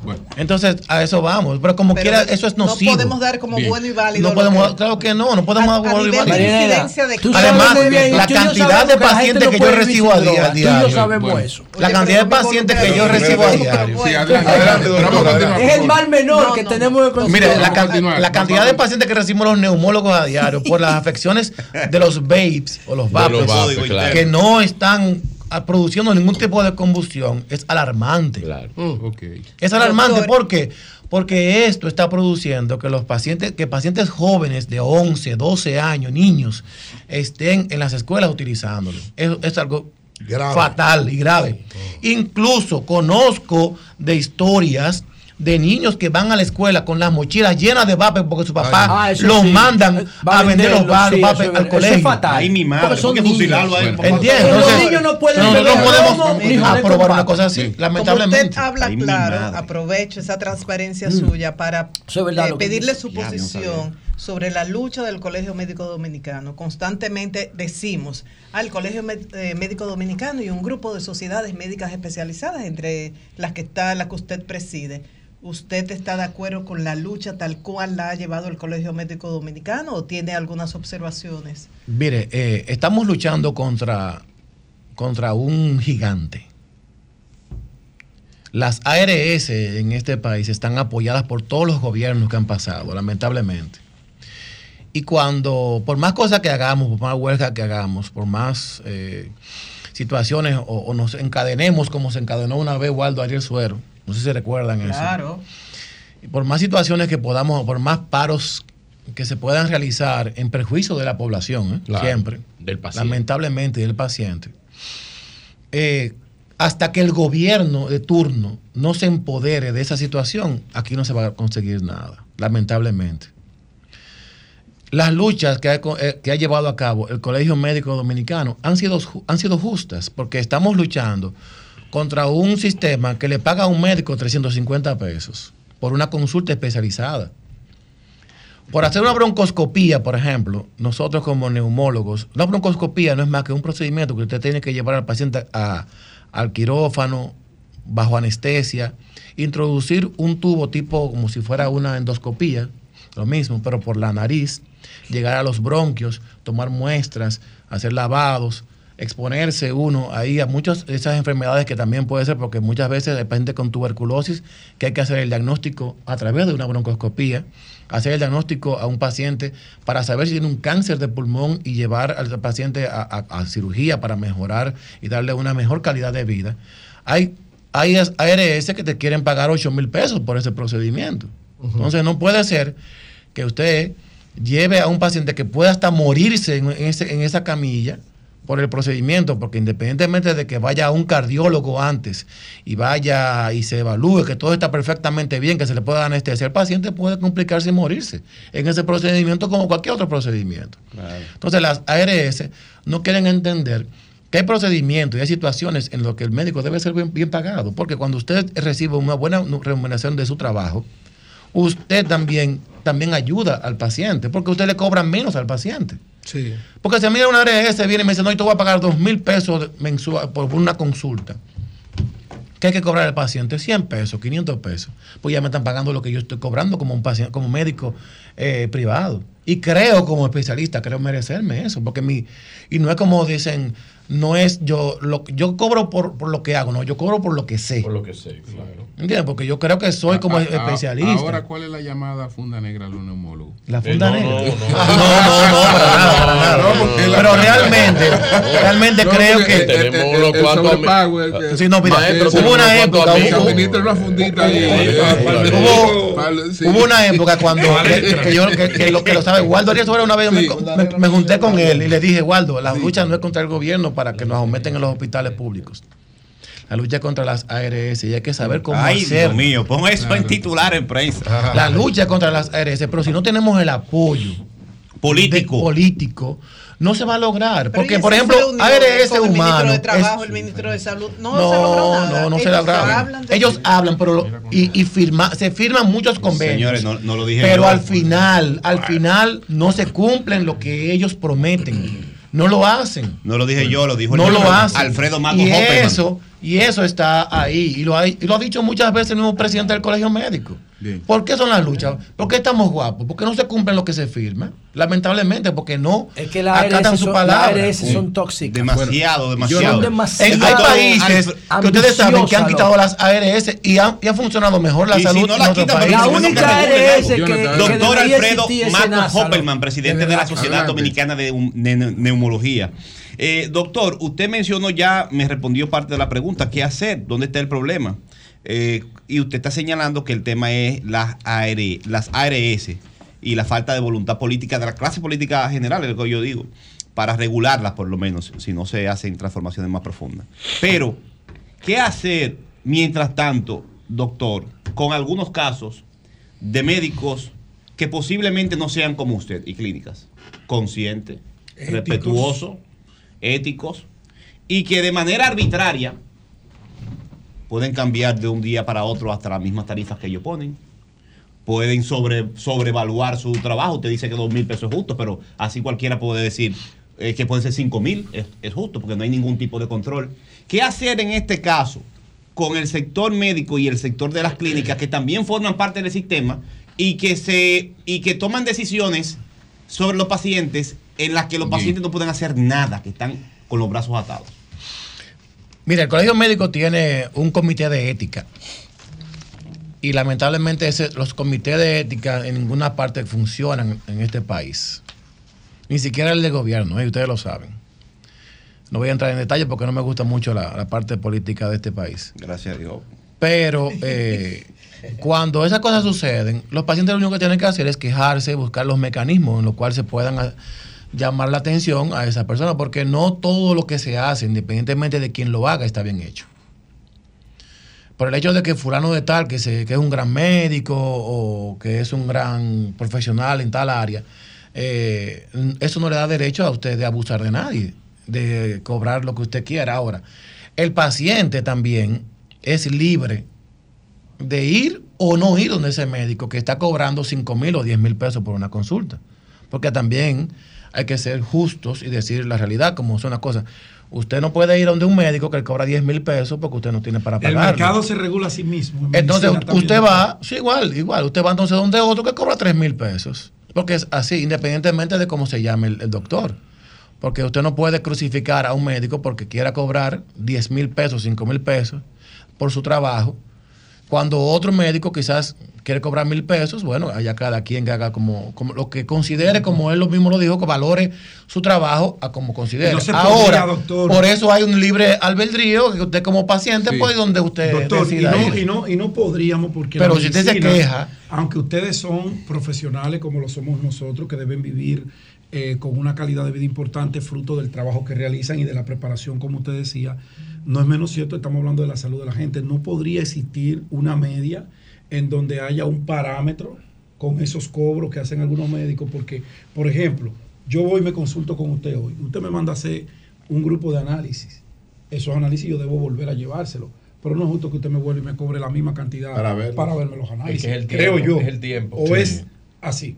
Hay médicos que sí lo hacen. Yo no cobro la misma cantidad, yo cobro algo porque realmente es un tiempo que yo No, voy a invertir. acondicionado ahí. Yo voy a invertir un tiempo es un tiempo. Que yo voy a invertir mire, usted. doctor, el médico es el Eh, doctor. Yo siempre vuelvo y Eh, evalúo de nuevo al paciente. Pero antes no se cobraba tiene que tener, cuidado con eso Antes no pero todo depende de qué- cantidad se pueda cobrar. Hay gente que no, pero mire, porque después la inteligencia artificial lo Sí. va lo No- va a no sustituir a creo, ustedes. no creo sustituir- vaya a sustituir nada. lo No, va a yo- sustituir. Toma, Sí, en, algún- en claro, algunos no, casos, no, en algunos casos toma más tiempo ¿eh? el ver los resultados que la misma bot. consulta. Sí, y, además, mire, mire uno. déjenme decirle que no, no todos los médicos, eh, como a veces piensan que los médicos vemos eh, o trabajamos solamente por dinero o lo que sea, pero no. Muchos de nosotros llegan a la consulta los pacientes, doctor, el paciente no tiene dinero para, que- para ver los resultados. Está bien, ven, yo no voy a dejar de ver un paciente por eso. No debería, doctor, Eso es correcto. mire, el paciente nada más tiene tanto. Yo está bien, no hay problema. Dile que entre. ¿Por qué? Porque ese es mi, mi, mi- eso soy yo, mi costumbre. En, mi, eh, en, en mi consulta, le digo a mi secretaria, aquí no se puede ir nadie No, no, sin que yo lo vea por dinero. Doctor, ustedes tienen un congreso finalmente. ¿Cuándo es el congreso? Ah, bueno. Nosotros un tenemos médico, un médico. un congreso, el congreso que hacemos eh, cada dos años, la Sociedad Dominicana de Neumología y Cirugía del Tórax, eh, del 2 al 5 de noviembre en Aqualife eh, Resorts, en donde vamos a hablar de las principales patologías respiratorias que aquejan a nuestro país y el mundo, principalmente el COVID, tuberculosis, neumonías, asma, eh, y también tenemos el día 21, ahora de este mes, dos eh, precongresos simultáneos. Uno en la UAS y otro en Santiago, en la Pucamaima, para médicos eh, de atención primaria. ¿Por qué estamos haciendo eso? Bueno, porque nosotros como especialistas vemos que cada día eh, la medicina está floja en el país con relación a muchas cosas, sobre todo cuando vemos a muchos médicos de atención primaria, muchos médicos generales. Eh, y nosotros como, med- como forma de actualizar a estos médicos, estamos haciendo este curso precongreso, donde vamos a hablar de las principales patologías que ellos puedan ver en las emergencias y cómo tratarlas Bien. y cómo hacer eh, eh, el referimiento adecuado. Porque muchas veces, eh, lamentablemente en este país, vemos pacientes que tienen tres meses rodando de médico en médico con una tuberculosis. ¿eh? Y cuando llegan a la mano de nosotros, llegan con un pulmón Bien. ya completamente desbaratado. Bueno, pues gracias, gracias al doctor Alfredo Matos Opperman, el presidente de la Sociedad Dominicana de Neumología Don Julio, que y usted, Cirugía del que Tórax. usted no preguntó lo que estaban preguntando los técnicos que se pusieron la vacuna influenza, que querían decirle Ah, algo al quería doctor. preguntarle al Hay doctor. uno que tiene un brazo tumbado. Así es normal, porque recuerden que las vacunas son virus atenuados y en Sí. algunas personas se pueden Por activar ahora más que son virus atenuados, Así por es. ahora. Y Cambio por fuera. ahora.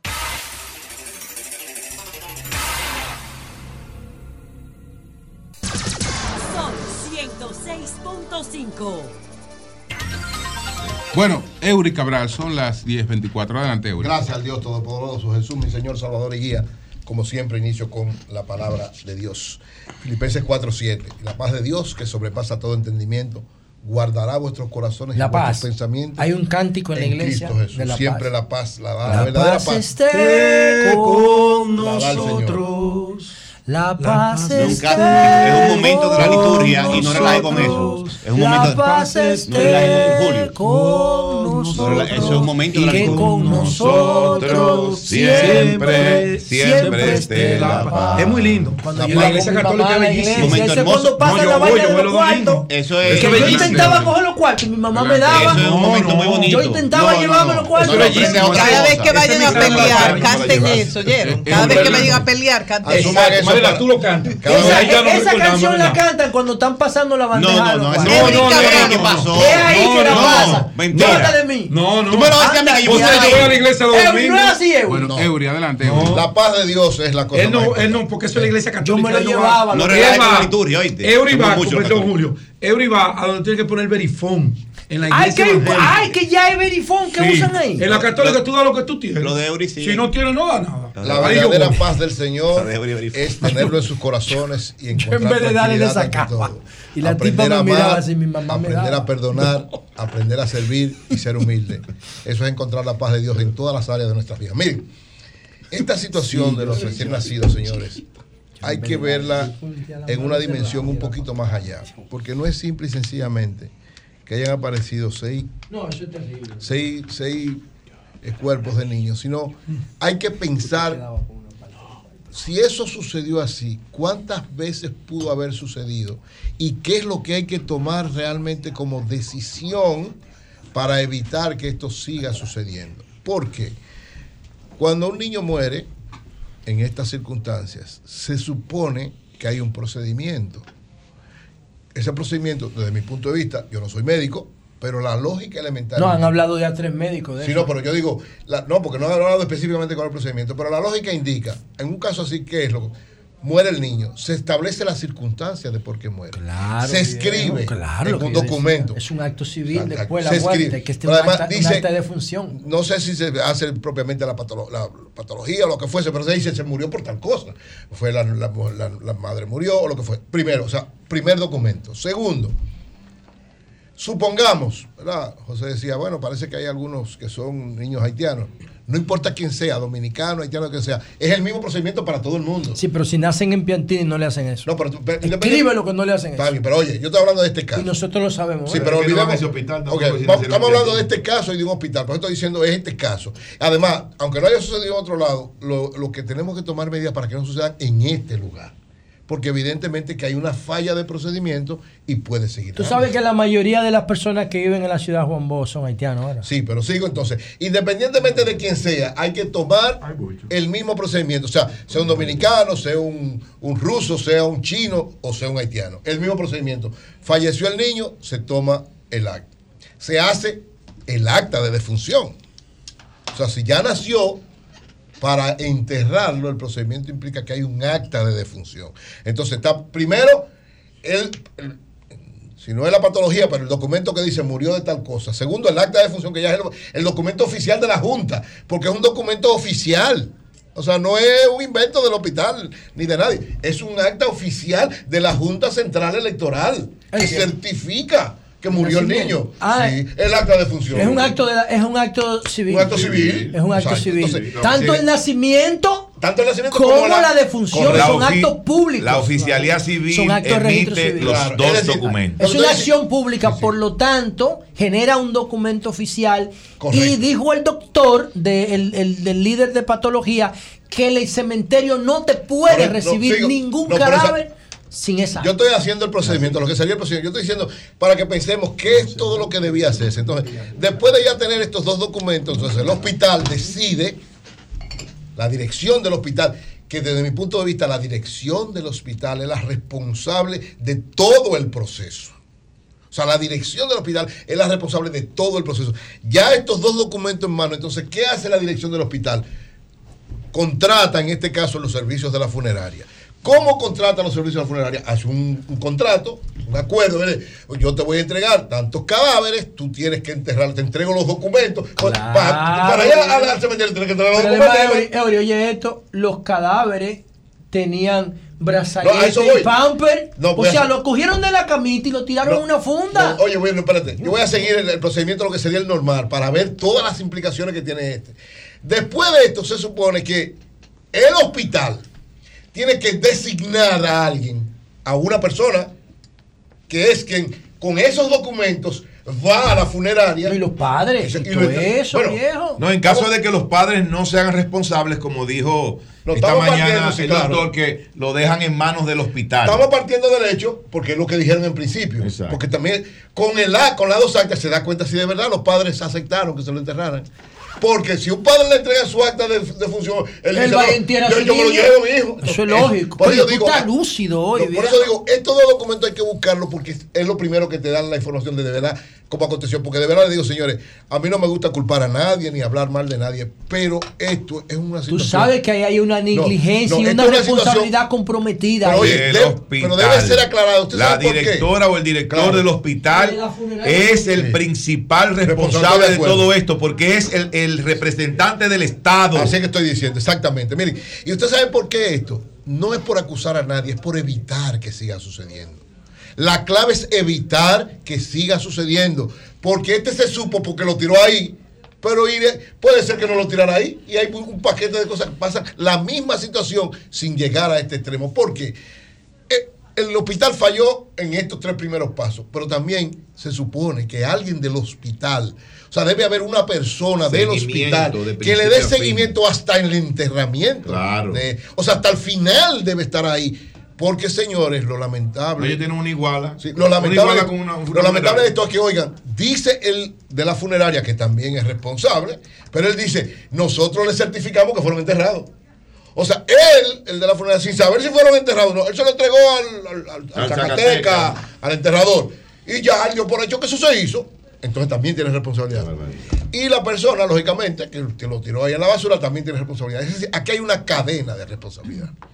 donde desde mi punto de vista, como dicen allí, yo comparto plenamente, el principal responsable es la dirección del hospital. O sea, la dirección del hospital tiene que responder por esta situación. Pero además, este ciclo que lleva esto debe ser reforzado, darle seguimiento no solo en ese hospital. Claro, este hospital parece que tiene una característica especial, pero recuérdense lo que pasó en la maternidad de los Minas hace poco también. Es decir, se está dando una situación en varios hospitales, sobre todo en hospitales donde hay situaciones complicadas. Cuando digo situaciones complicadas, bueno, en el caso de la ciudad de Juan Bó, como hay una población extranjera bastante amplia, y en el caso de la maternidad, como también hay una situación de parturientas que tal vez no son las que tienen todos los eh, riesgos cubiertos porque tienen una realidad especial, pero lógicamente son seres humanos todos y están en la República Dominicana. Entonces creo que esto debe ser un llamado a atención importante para que el sistema de salud, el Ministerio de Salud, el Servicio Nacional de Salud o los responsables principales deben tomar medidas serias de sanción y de prevención. O sea, cuando digo de sanción es evaluar lo que pasó y los responsables hay que tomar algún tipo de medida. Y de prevención eh, es en el sentido siguiente. Si no se hace un procedimiento claro y se le da seguimiento, eso va a seguir sucediendo. Mira, lo- eh, eso va a seguir sucediendo. eh, Eury, estoy de acuerdo contigo. Eso es una práctica. Lamentablemente, eso es lo que pasó, lo que dejó de ver eso, que es una barbarie. Eso es una barbarie. eh, data del medioevo. Eso que, se, que lo vimos ahí. Eh, entonces, pero es una práctica. Lamentablemente, eh, y eso ya debe tomar otro curso. El procedimiento de eso, eh, de- del, del entierro de los neonatos, eh, que no, que los familiares no pueden hacerle un No, hay que proceso. hacer un pro- hay que hacer un procedimiento tienen que especial a hacer un procedimiento especial y ya no puede ser pasado por alto. Entonces, eso que ya era una práctica común debe, Debe variarse debe totalmente. variarse totalmente. Pero este es el momento, porque si no, señores, esto va a continuar sucediendo. ¿Por qué nos no- dimos cuenta ahora? práctica. Porque Pero el señor, por la razón que fuese, eh, Julio abordaba un aspecto que es posible, señor, porque eh, lo están viendo como un negocio nada más. O sea, lo que implica, esto lo que muestra es que están viendo la muerte de un niño que los padres no lo pueden enterrar como es un simple negocio. Yo te pago porque tú me das un servicio y ya se quedó ahí. No, estamos hablando de que hay que respetar la dignidad de los seres humanos, dice la Constitución. Y son seres humanos, o sea, son niños. No lograron desarrollarse, pero son seres humanos al que hay que respetarle su dignidad a ellos, a su familia y a la sociedad. Entonces, esto no puede quedar así. Yo creo que incluso, lógicamente, debe ser el ministro de Salud, debe ser el director del Servicio Nacional de Salud, pero en última instancia el presidente de la República, señor, porque aquí todo es cuando el presidente habla. Lamentablemente tenemos un No, país. pero no creo que debamos No, llegar hasta ahí. Este es un asunto no, de. Mario Lama. No de, Del Servicio Nacional o de de- Salud. o del ministro de Salud, No, del servicio que tiene que ver con los hospitales. Bueno, Sí, directamente es, es Mario. cambiar la práctica, es cambiar la práctica. No, no, ¿eh? tomar medidas Sí, de sí, corrección y variar el procedimiento y Sí. darle seguimiento. Hay Sobre cambiar- todo en los sitios, en los hospitales donde hay situaciones parecidas a las que puede acontecer aquí. Ojalá, confiamos. Confiamos en que este llamado, porque es un llamado de la sociedad a el servicio de salud, al Ministerio de Salud y al gobierno. De acuerdo. Es un llamado que debe ser tomado en consideración. Miren, por otro lado, yo soy muy amigo de Manuel Jiménez desde hace mucho tiempo. Muy amigo. Desde que éramos izquierdistas.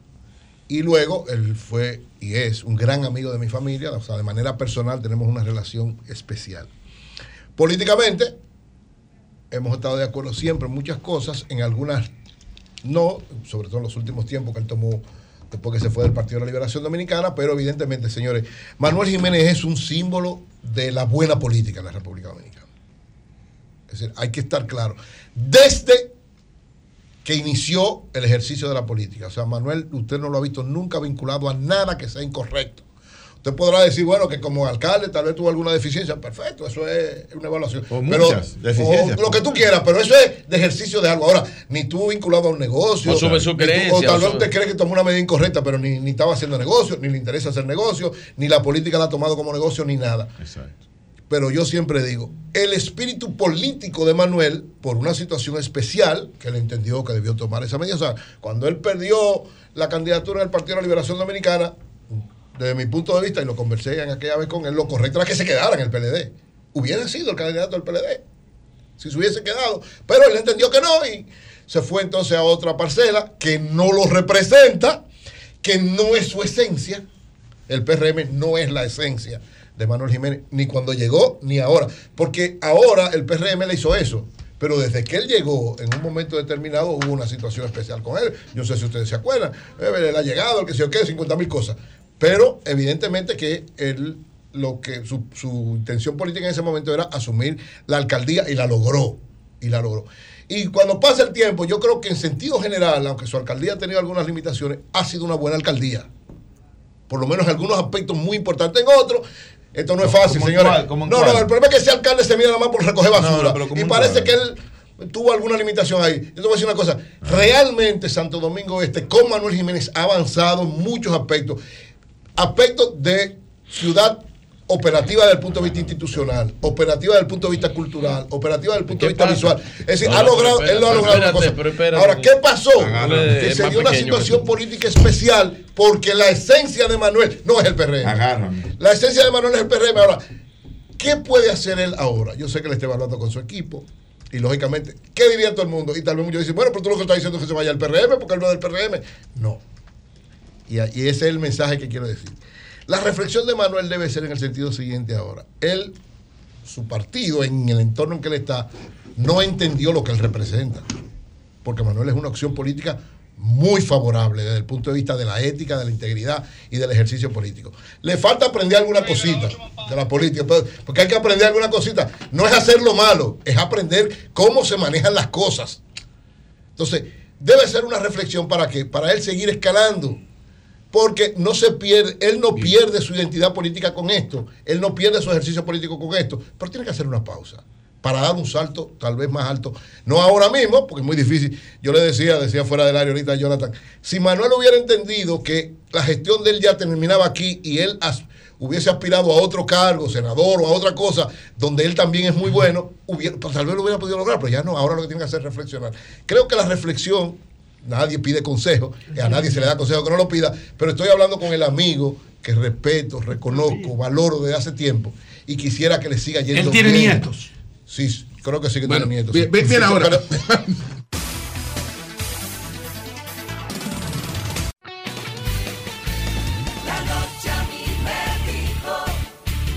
Quisiera simplemente decirle a Manuel que piense bien con su equipo lo que va a hacer y que el paso que dé sea para seguir creciendo, no para que se le vea como que él salta cuando pierde, sino que él sabe reflexionar para volver a ganar. Jonathan, adelante. Muy buenos días, República Dominicana. Saludos para toda la gente de trabajo que nos honra con su, con su sintonía. Tenía por aquí una, una, la introducción, uno de los capítulos de, de Confieso que he vivido de Neruda, eh, las palabras para, para la luz. La luz está aquí. Bueno, La luz no provoca la, José. la luz. Ah, yo te dije- yo Pero- esa fiera tranquila. Yo Pero- no, eso no es cuestión de fiera, es cuestión de enriquecer el debate. No es así, Jonathan. Sí, claro que sí. Eh, pero lo dejaré para Pero otro tú momento. Enriqueces y le dices, no te metas ahí. No, no te Bueno, metas ahí". porque- La luz me da pivoche en el aire. Jonathan es un tipo con extraordinarias condiciones, pero tiene un problema y es que él cree. Y el que cree no puede investigar. Ah, que el que por- en religión. Él cree. Bueno. El que Ay, cree no debe investigar, porque creer te limita. Adelante. Bien. Digo yo. La luz, mira, mira. eh, el- el- la, la sociedad humana, eh, la organización humana es, está en permanente movimiento y muchos factores. La realidad humana, la incertidumbre ante la magnitud del, del planeta y de la vida, del entorno, del entorno, la incertidumbre es uno de los grandes desafíos del ser humano desde que nace, tiene conciencia y se ve ante la vida. incertidumbre no es ni la ciencia puede darle llenar de incertidumbre. Por eso todos los seres, los grupos sociales, se crean relatos, pueden ser religiosos, políticos o sociales. Esa es la religión. Sí, pero un una relato. construcción no es que no existe grupo humano sin un relato, sin una cosmogonía, sin un grupo de significados que aunque no tengan base científica técnica, Esa es la religión. so- lo irracional es no ver como racional la necesidad del ser humano de esa construcción de sentido. Esa es la religión. Porque no somos racionales totalmente, compartimos la doble condición. Lo racional del ser humano es que es irracional y es racional. Bien. Entonces, eh, no sé si me di a entender.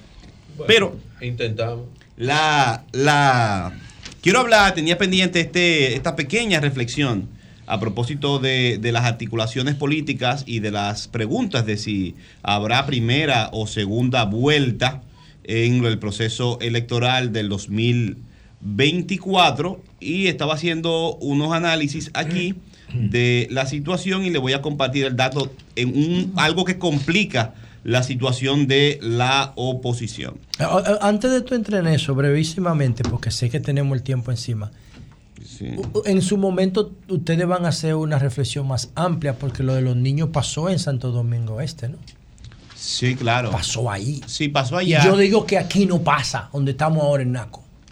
Y ahí hay un problema de derechos. Sí, claro. hay un problema es que de derechos muchas- fundamentales. muchas eso es lo que genera la violencia, ¿eh? Claro, claro, much- muchas cosas. Y pasa de todo. Pasa de todo. Estamos en tiempos políticos también, pasa de todo. Es complicada. Y en la política es más lo que no se ve que lo que se ve. Tú estás sugiriendo que eso pudo haber No, habido no. una mano interesada. Yo no estoy sugiriendo nada. Yo estoy Tú diciendo, dijiste eso, que estamos en política. estamos en política y No dijo eso. Bueno, pues adelante. Adelante, yo- Jonathan, no te dejes desviar. Sí. Adelante. En- y hay un elemento que Rescate RD no está viendo. Miren, ciertamente si, si la unidad de dos partidos grandes puede generar un incentivo y unificar y afectar el tema de una posible reelección. E incluso dos partidos grandes separados que tengan buen desempeño y que estén creciendo y cada uno tenga un nicho del electorado, eh, pueden generar las condiciones más fácil separados, pero con nichos distintos, que eh, unidos para una segunda vuelta. Julio lo ha explicado muy bien aquí. Pero el problema es que no es el caso. No es el caso. El PLD y la Fuerza del Pueblo tienen el mismo dicho y, nicho y hay un problema serio, grave. Abel no prende. Yo no sabía Ay, que, yo no sabía que Abel, motor. yo no sabía que Abel era un motor, un carro. A ti te gusta. Porque Abel, Abel es un político, Es un político que, ha tenido un excelente desempeño. Yo no sabía. No, sabía. ¿Cuántas patas hay que darle? Por eso es que está bueno que José se, Le ha- han dado- vein- 20 veces en el comentario. Le han dado un Ah, millón de patadas. Cuando tú hablaste de la alianza, me dijo. Jonathan, Jonathan, tú no puedes decir eso más elegante que no irrite a nuestro hermano a nuevo. Jonathan, dilo como tú consideres. No Aquí conmociona, no logra Tú cantando la canción de la paz. Ustedes ahora que escuche pacientemente. Ustedes saben que yo- ver un, un televisor o un motor. Ustedes saben que yo soy el aprendiz de ustedes y acojo todas las recomendaciones. Lo voy a cambiar el tono. Habla claramente. Porque Abel no es un motor para aprender. Autocensura Porque no. yo, yo no dije aquí el lunes. Yo no dije aquí el lunes que Manuel Jiménez un cuento explotado. No, no, pero. Yo no dije que lo reventaron. Yo no dije que él le No, cayeron. no lo diga ya. Yo no lo dije. Yo no dije que lo volvieron casi. Que él lo va a cambiar. Adelante, Cámbiala, adelante. cámbiala, compañero. Cambia la frase. Ok. Por favor. Autocensura nunca, Jonathan. Abel no prende. Abel no prende. Pero que va, que no es un motor. Pero déjenlo, que se exprese como él considere. Y aquí lo ponemos copa de vidrio. Adelante, adelante. Eh, Abel no. No, mira, ni él- ni él, ni él, mira, Lo. Que me adelante, hablar. adelante, por favor. Abel. Ahora se va a reír por burlando. Abel no Él prende. no respeta su propio comentario. Abel no prende. No, que tu- algo tu- raro. tu porque reacción me, me sacó Aquí de. hay algo raro. ¿Por qué es que Julio y Eury debieron reaccionar? Julio no, Julio no tiene nada de eso. Abel no prende y me explico. Mire, la gravedad de la situación. Abel no prende. Estamos listos. Abel no Sigue prende. Abel Abel, no no prende. Sí, Mire. sí, está bien. Ese, es que es el estribillo. Según la última encuesta de RD Elige, se presentó una situación inédita e inesperada por todo el que le da seguimiento al análisis político. Porque en los medios hablamos de todo. Pero la mayoría de la población no, le, no se detiene en los detalles. En los detalles que son los que van indicando la situación política. Leonel Fernández en RD Elige tiene una tasa de rechazo de 43.7% tenía la más alta del país del solo. Recuerdo que la última vez que yo vi una encuesta estaba Miguel Vargas de rechazo, que me llamó la atención así de grandes figuras, Juan Uvieres y Leonel Fernández, compitiendo por el primer lugar. La de Leonel Fernández de 43%. Eh, Dentro de los PRMistas. y está su favor- favorabilidad aumentó 6.4%. O sea, Leonel Fernández está bajando su tasa de rechazo. Y Abel Martínez, un candidato nuevo, joven, la cara fresca de su partido, tiene una tasa de rechazo de 43%. Es muy alta. No, no sé. comenzando la carrera. No es justa porque. Pero lo contrario, no pero lo que pasa es que la de Leonel está bajando y la tasa de rechazo de Abel está subiendo. Eso es lo que dice RD Elige, por eso me llamó tanto la atención. Ese es el dato. ¿Cuándo comenzó a pasar esto? Bueno, por la- la situación de su equipo de campaña. Danilo, si ustedes se fijan, ya lo quitaron a Danilo. No, eso es falso. Lo quitaron. Falso. Cada Danilo. La semana pasada, Danilo- Danilo, estuvo en María Trinidad Sánchez y ha estado acompañando a Abel en todas Claro, las no actividades que ha hecho a nivel nacional. Los pronunciamientos de Danilo coparon la opinión pública Sencillo. más que los de Abel en el último mes. Y si Mira, tú quieres lo revisamos mira, hasta con una aplicación. Di, di la verdad. Esa es la di la realidad. verdad. Tú estás leyendo, Es no. RD elige. Tú estás leyendo la encuesta que daba ganadora a Manuel. No, yo estoy Y leyendo todo el mundo Elige. sabe lo que pasó con Manuel el domingo. Ponme la RD Elige, la No se foto ahí. Ponme RD Elige. No se habla de los muertos. Estoy hablando de RD Elige, exactamente. No se habla de los muertos. Y a Manuel, yo no sé por qué la- el afán con Manuel si ya perdió y en cuarto lugar. Yo no entiendo no, afán. no, no. Yo no entiendo el Él no perdió, lo reventaron. Eh, sí, lo que tú quieras, pero ya perdió. Pero adelante. Según el, lo que te están diciendo, pues no hay problema. Lo que sí te quiero decir es, esos son los datos de la encuesta de RD, lo tengo aquí análisis. Mira, no y se lo voy a compartir. nada. Y lo, el la base principal es que la, favora- la favorabilidad de, de Leonel está subiendo, su tasa de rechazo re- se reduce y el candidato nuevo, la cara fresca del PLD, tiene ahora una tasa de rechazo igual que la de Leonel y subiendo. Eso es un fenómeno. ¿Y qué, qué, qué- qué genera esto? Que el aporte que podría hacer Abel a todo ese bloque de votos, aunque no vaya unido, se reduce. Se reduce y el potencial eh, que tiene Abel para esa situación. Y esto está generando ciertas consecuencias. Si usted se fija, ahora la prioridad de los voceros y de los coordinadores de las alianzas de ambos sectores es resolver con la fuerza del pueblo lo municipal y los legislativos. Usted no está viendo que están hablando de nada, de qué va a pasar con Abel, qué va a pasar con Leonel Fernández, mucho menos. Nunca se ha puesto. Y Leonel Fernández se está, está arrastrando a fuerzas, y estructuras del, del PLDismo. Es una situación grave porque ahora el mismo PLD tiene divisiones internas en cómo se va a articular. Y lo que parece que está ganando fuerza es la corriente de Leonel Fernández para encabezar y dirigir el proceso. Y yo me refiero pero a ese esto. comentario tuyo, sabes que todo tiene algo positivo en la vida. Y yo me Y refiero es a la esto. gran preocupación que tú tienes por Abel Martínez. Eso, eso verdad que me gusta mucho. No, pero es verdad Me que hay un, verte hay- hay un preocupado. ala, hay un ala en el PLD, y no me haga decir quiénes son. Hay un ala en el PLD que quiere que el candidato sea Leonel Fernández. Y eso es verdad.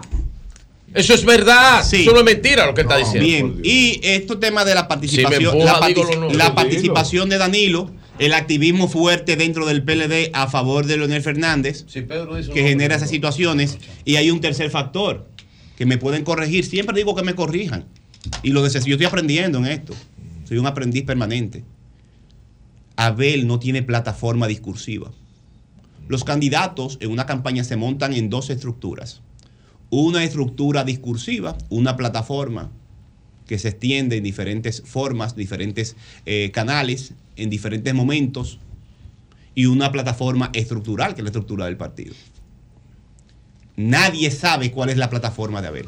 Si ustedes se fijan, cometieron, cometieron la barbaridad, desde mi punto de vista, que soy también, repito en esto, solamente un observador y un aprendiz. La frase de campaña de Abel Martínez fue algo que dijo Danilo Medina en una reunión. Aguanten que falta poco. Ni se sentaron No. a preparar un discurso propio No, del candidato. no, eso es falso. Eso es Está falso. en la prensa y te lo traigo Eso mañana. no tengo no, ahora. no, no, no, no, no. Lo dijo Danilo, Medina en una reunión. parafraseó a Abel No, Martínez. lo dijo a- el- y lo digo ahí. Es como dice Abel. Es La- como dice la Abel. frase de campaña de Abel la Es- dijo, la dijo, no, la dijo es como dice Abel. Yo la escuché- Aguanten que ya falta La escuché poco. por primera no, vez. No, no, no. Porque te da país- la gana. Y el porque país- te da la gana quieres decir país eso. La escuchó. Pero no es así. La, Falso. La, la escuchó eh, por primera vez en voz de Danilo Falso Medina. eso. Y si usted se fija, no hay una plataforma discursiva y Falso. además de que la plataforma de la estructura está haciendo agua porque hay gente que está trabajando con, con Abel que está Ahora más en Leonel que preocupa, con Abel. Entonces quería compartir este, este esa preocupación tuya. No, este análisis porque yo incluso lo anuncio a los a los eh, oyentes los temas que me interesen. Por ejemplo, yo quiero hablar del periodismo en un próximo comentario y tenía ese Creo que eso es mejor. ese pendiente de, de la, la situación de- del PLD de Abel Martínez que por más que tú busques según las encuestas no prende. Bueno, pues vam- vamos a una técnica inmediatamente para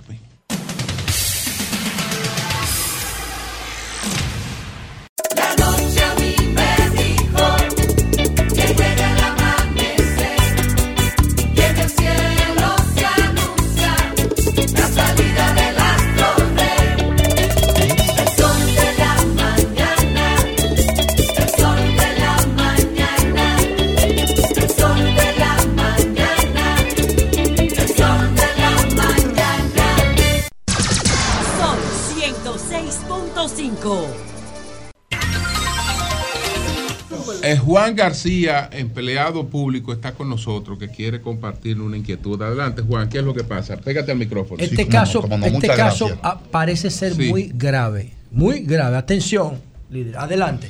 Eh, para mí es un honor estar con ustedes. Quiero decirle a todos y lo felicito por la credibilidad tan grande que tiene este programa. Gracias. Eh, recibí más de 50 llamadas diciéndome que me acercara a ustedes, tanto aquí como en Estados Unidos. Una credibilidad tremenda tienen. Voy al, al punto, ¿verdad? Sí, sí. Sí. El caso mío es muy grave. Mi nombre es Juan Francisco García Patiño. Tengo 38 años en el Estado.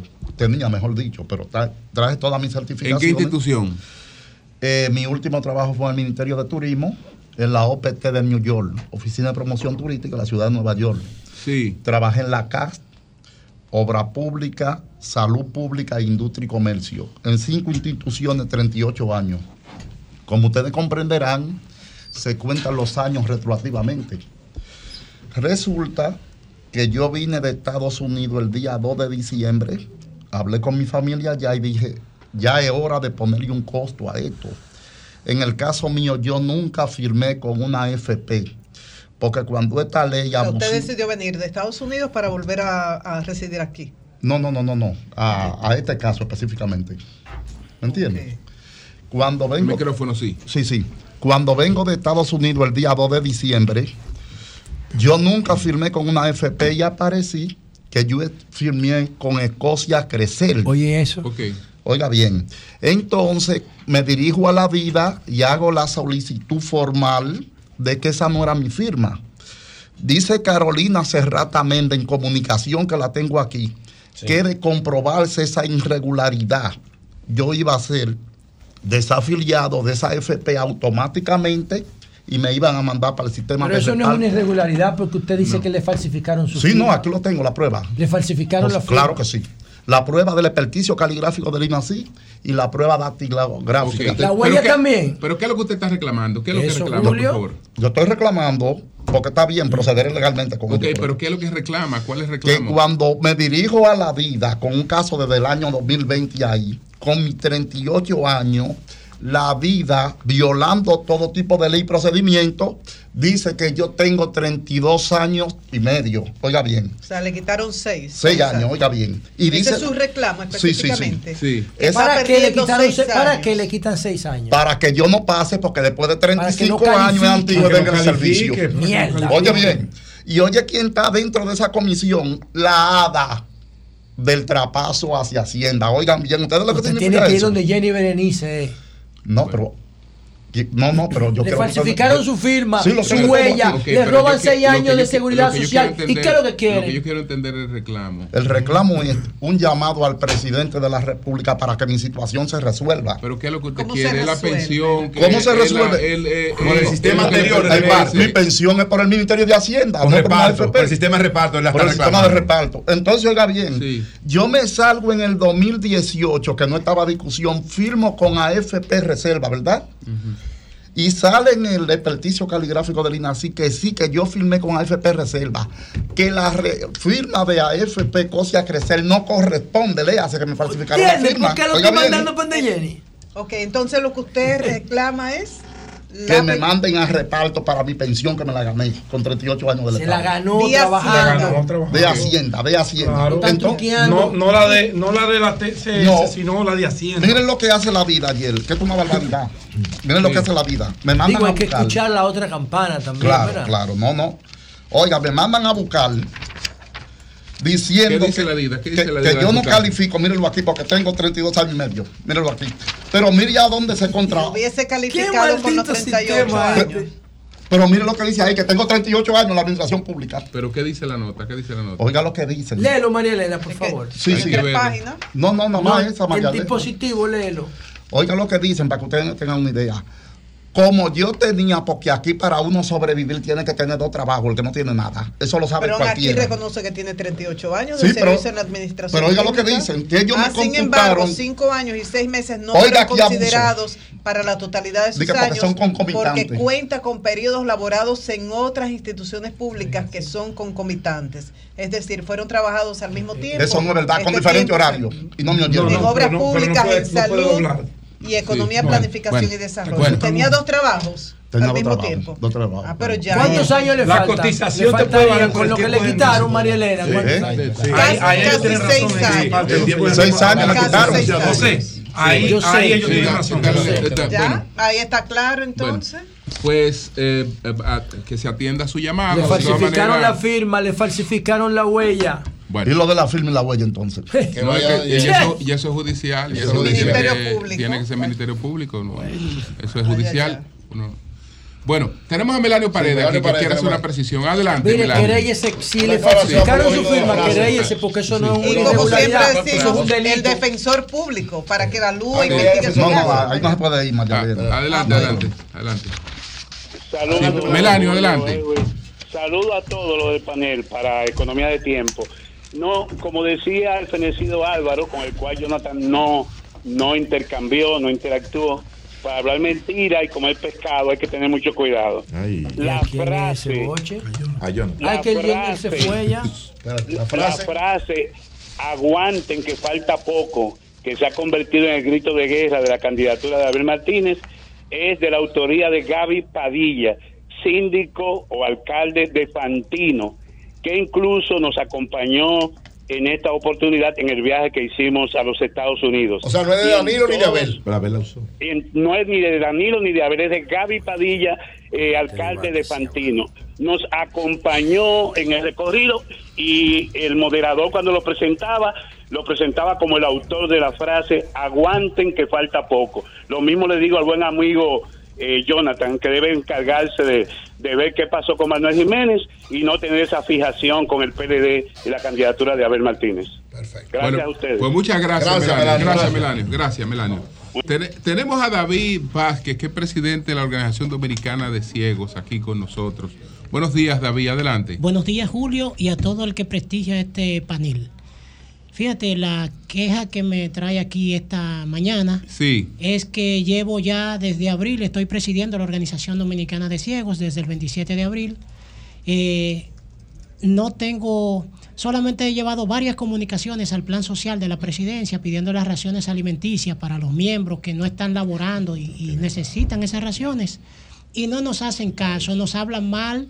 Eh, la doctora Yadira Enrique, yo estoy seguro que, que solamente son los emisarios de ella que nos reciben, pero ella, yo vine aquí para que ella escuche el llamado. No es para mí que estoy pidiendo. Atención, es para el Yadira. conglomerado. Diablo, pero es increíble. Y estamos, y estamos Atención, ¿Cuántos son ustedes que están esperando estas raciones? Estas ¿Cuántos raciones son? alimenticias son 72 personas. 72 personas. 72 funditos. Ahora, ¿En Yadira. dónde? No, Y- y Mensuales, cosa. mensuales. Espérese, no vamos, no vamos a jugar con Yadira. esto. ¿Cómo que no vamos a jugar? Un Yadira, momentito, un momentito, No, no, un no, momentito, pero por es- favor. Es un mensaje que le voy a dar Está bien, está bien. Yadira, son 72 por mes. Sácale 100 al camión que tú le das a tu hijo cuando va a hacer campaña. No, y dásela a ellos los Tú 100. ves, por es, que, tú- favor. es que tú no Porque estás queriendo. para dar. Pedro, Pedro, tú no estás queriendo ayudar. Yo no me tomo esta cosa a politiquería ni a relajo. Entonces, Vamos a ¿cómo es el asunto yo que usted que no necesita para yo canalizarlo? No, porque tú estás fuñendo. Él se desvincula de lo que dijo Pedro. él se-. Sí, sí, él, él, no, él no está en eso. La Él quiere que la resuelva. Se desvincula totalmente. Dime, David. Como sé que el tiempo en radio David, ¿a través de quién tú lo canalizaste? No, a través del mismo plan social. Pero quiero porque también otra cosa. los los asuntos de los trabajos para las personas con discapacidad visual también hemos Sí. mandado currículum a varios ministerios, no nos han respondido. Y dice la ley que el 5% de, la- de los La empleos en 0513, instituciones públicas sí. deben ser para Pero asignaciones, discapacidad.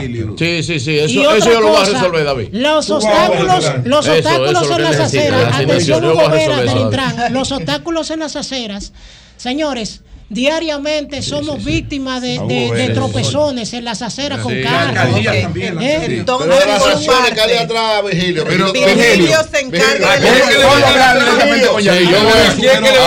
yo te voy a resolver. Julio, que se mantenga en el tiempo eso, no una sola vez. Te voy a resolver eso.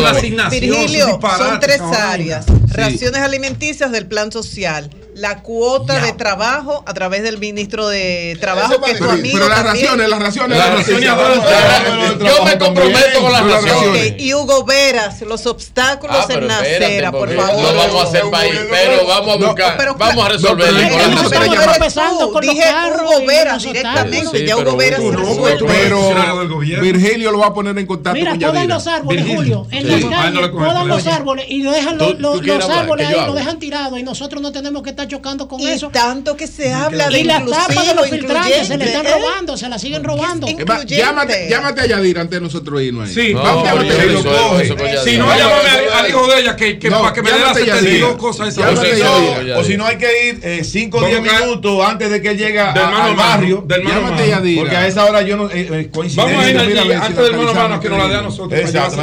Sí, sí, sí. Una Vamos coincidencia grandísima eso. Vamos a localizar a eso no es planificado. No, eso no es planificado. Vamos- sí. No, señor. Buenos días, adelante, buenos días. Buenos días. La gente tiene que mendigar Adelante. Buen día, este Julio. país. Qué barbaridad. Adelante. Julio, Sí. eh, tú sabes que, que allá de aquel lado en Santo Domingo Oeste, voy a hablar de Manuel Jiménez y Dio Atacio. Tú sabes que Dio Atacio tiene un porcentaje muy alto y es con los cristianos. Los cristianos son demasiado allí.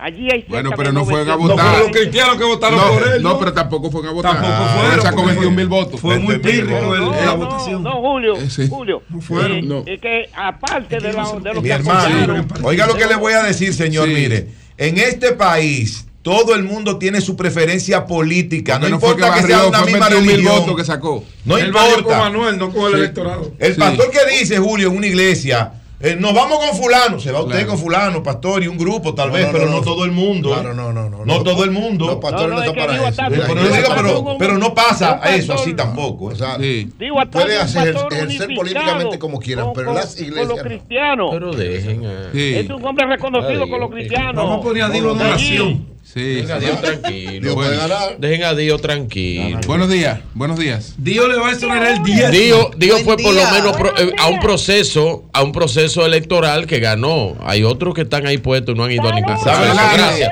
adelante. Sí, Buenos días. El se han sometido a la base. Claro. Adelante. Adelante. Guzmán, Santo Domingo Norte.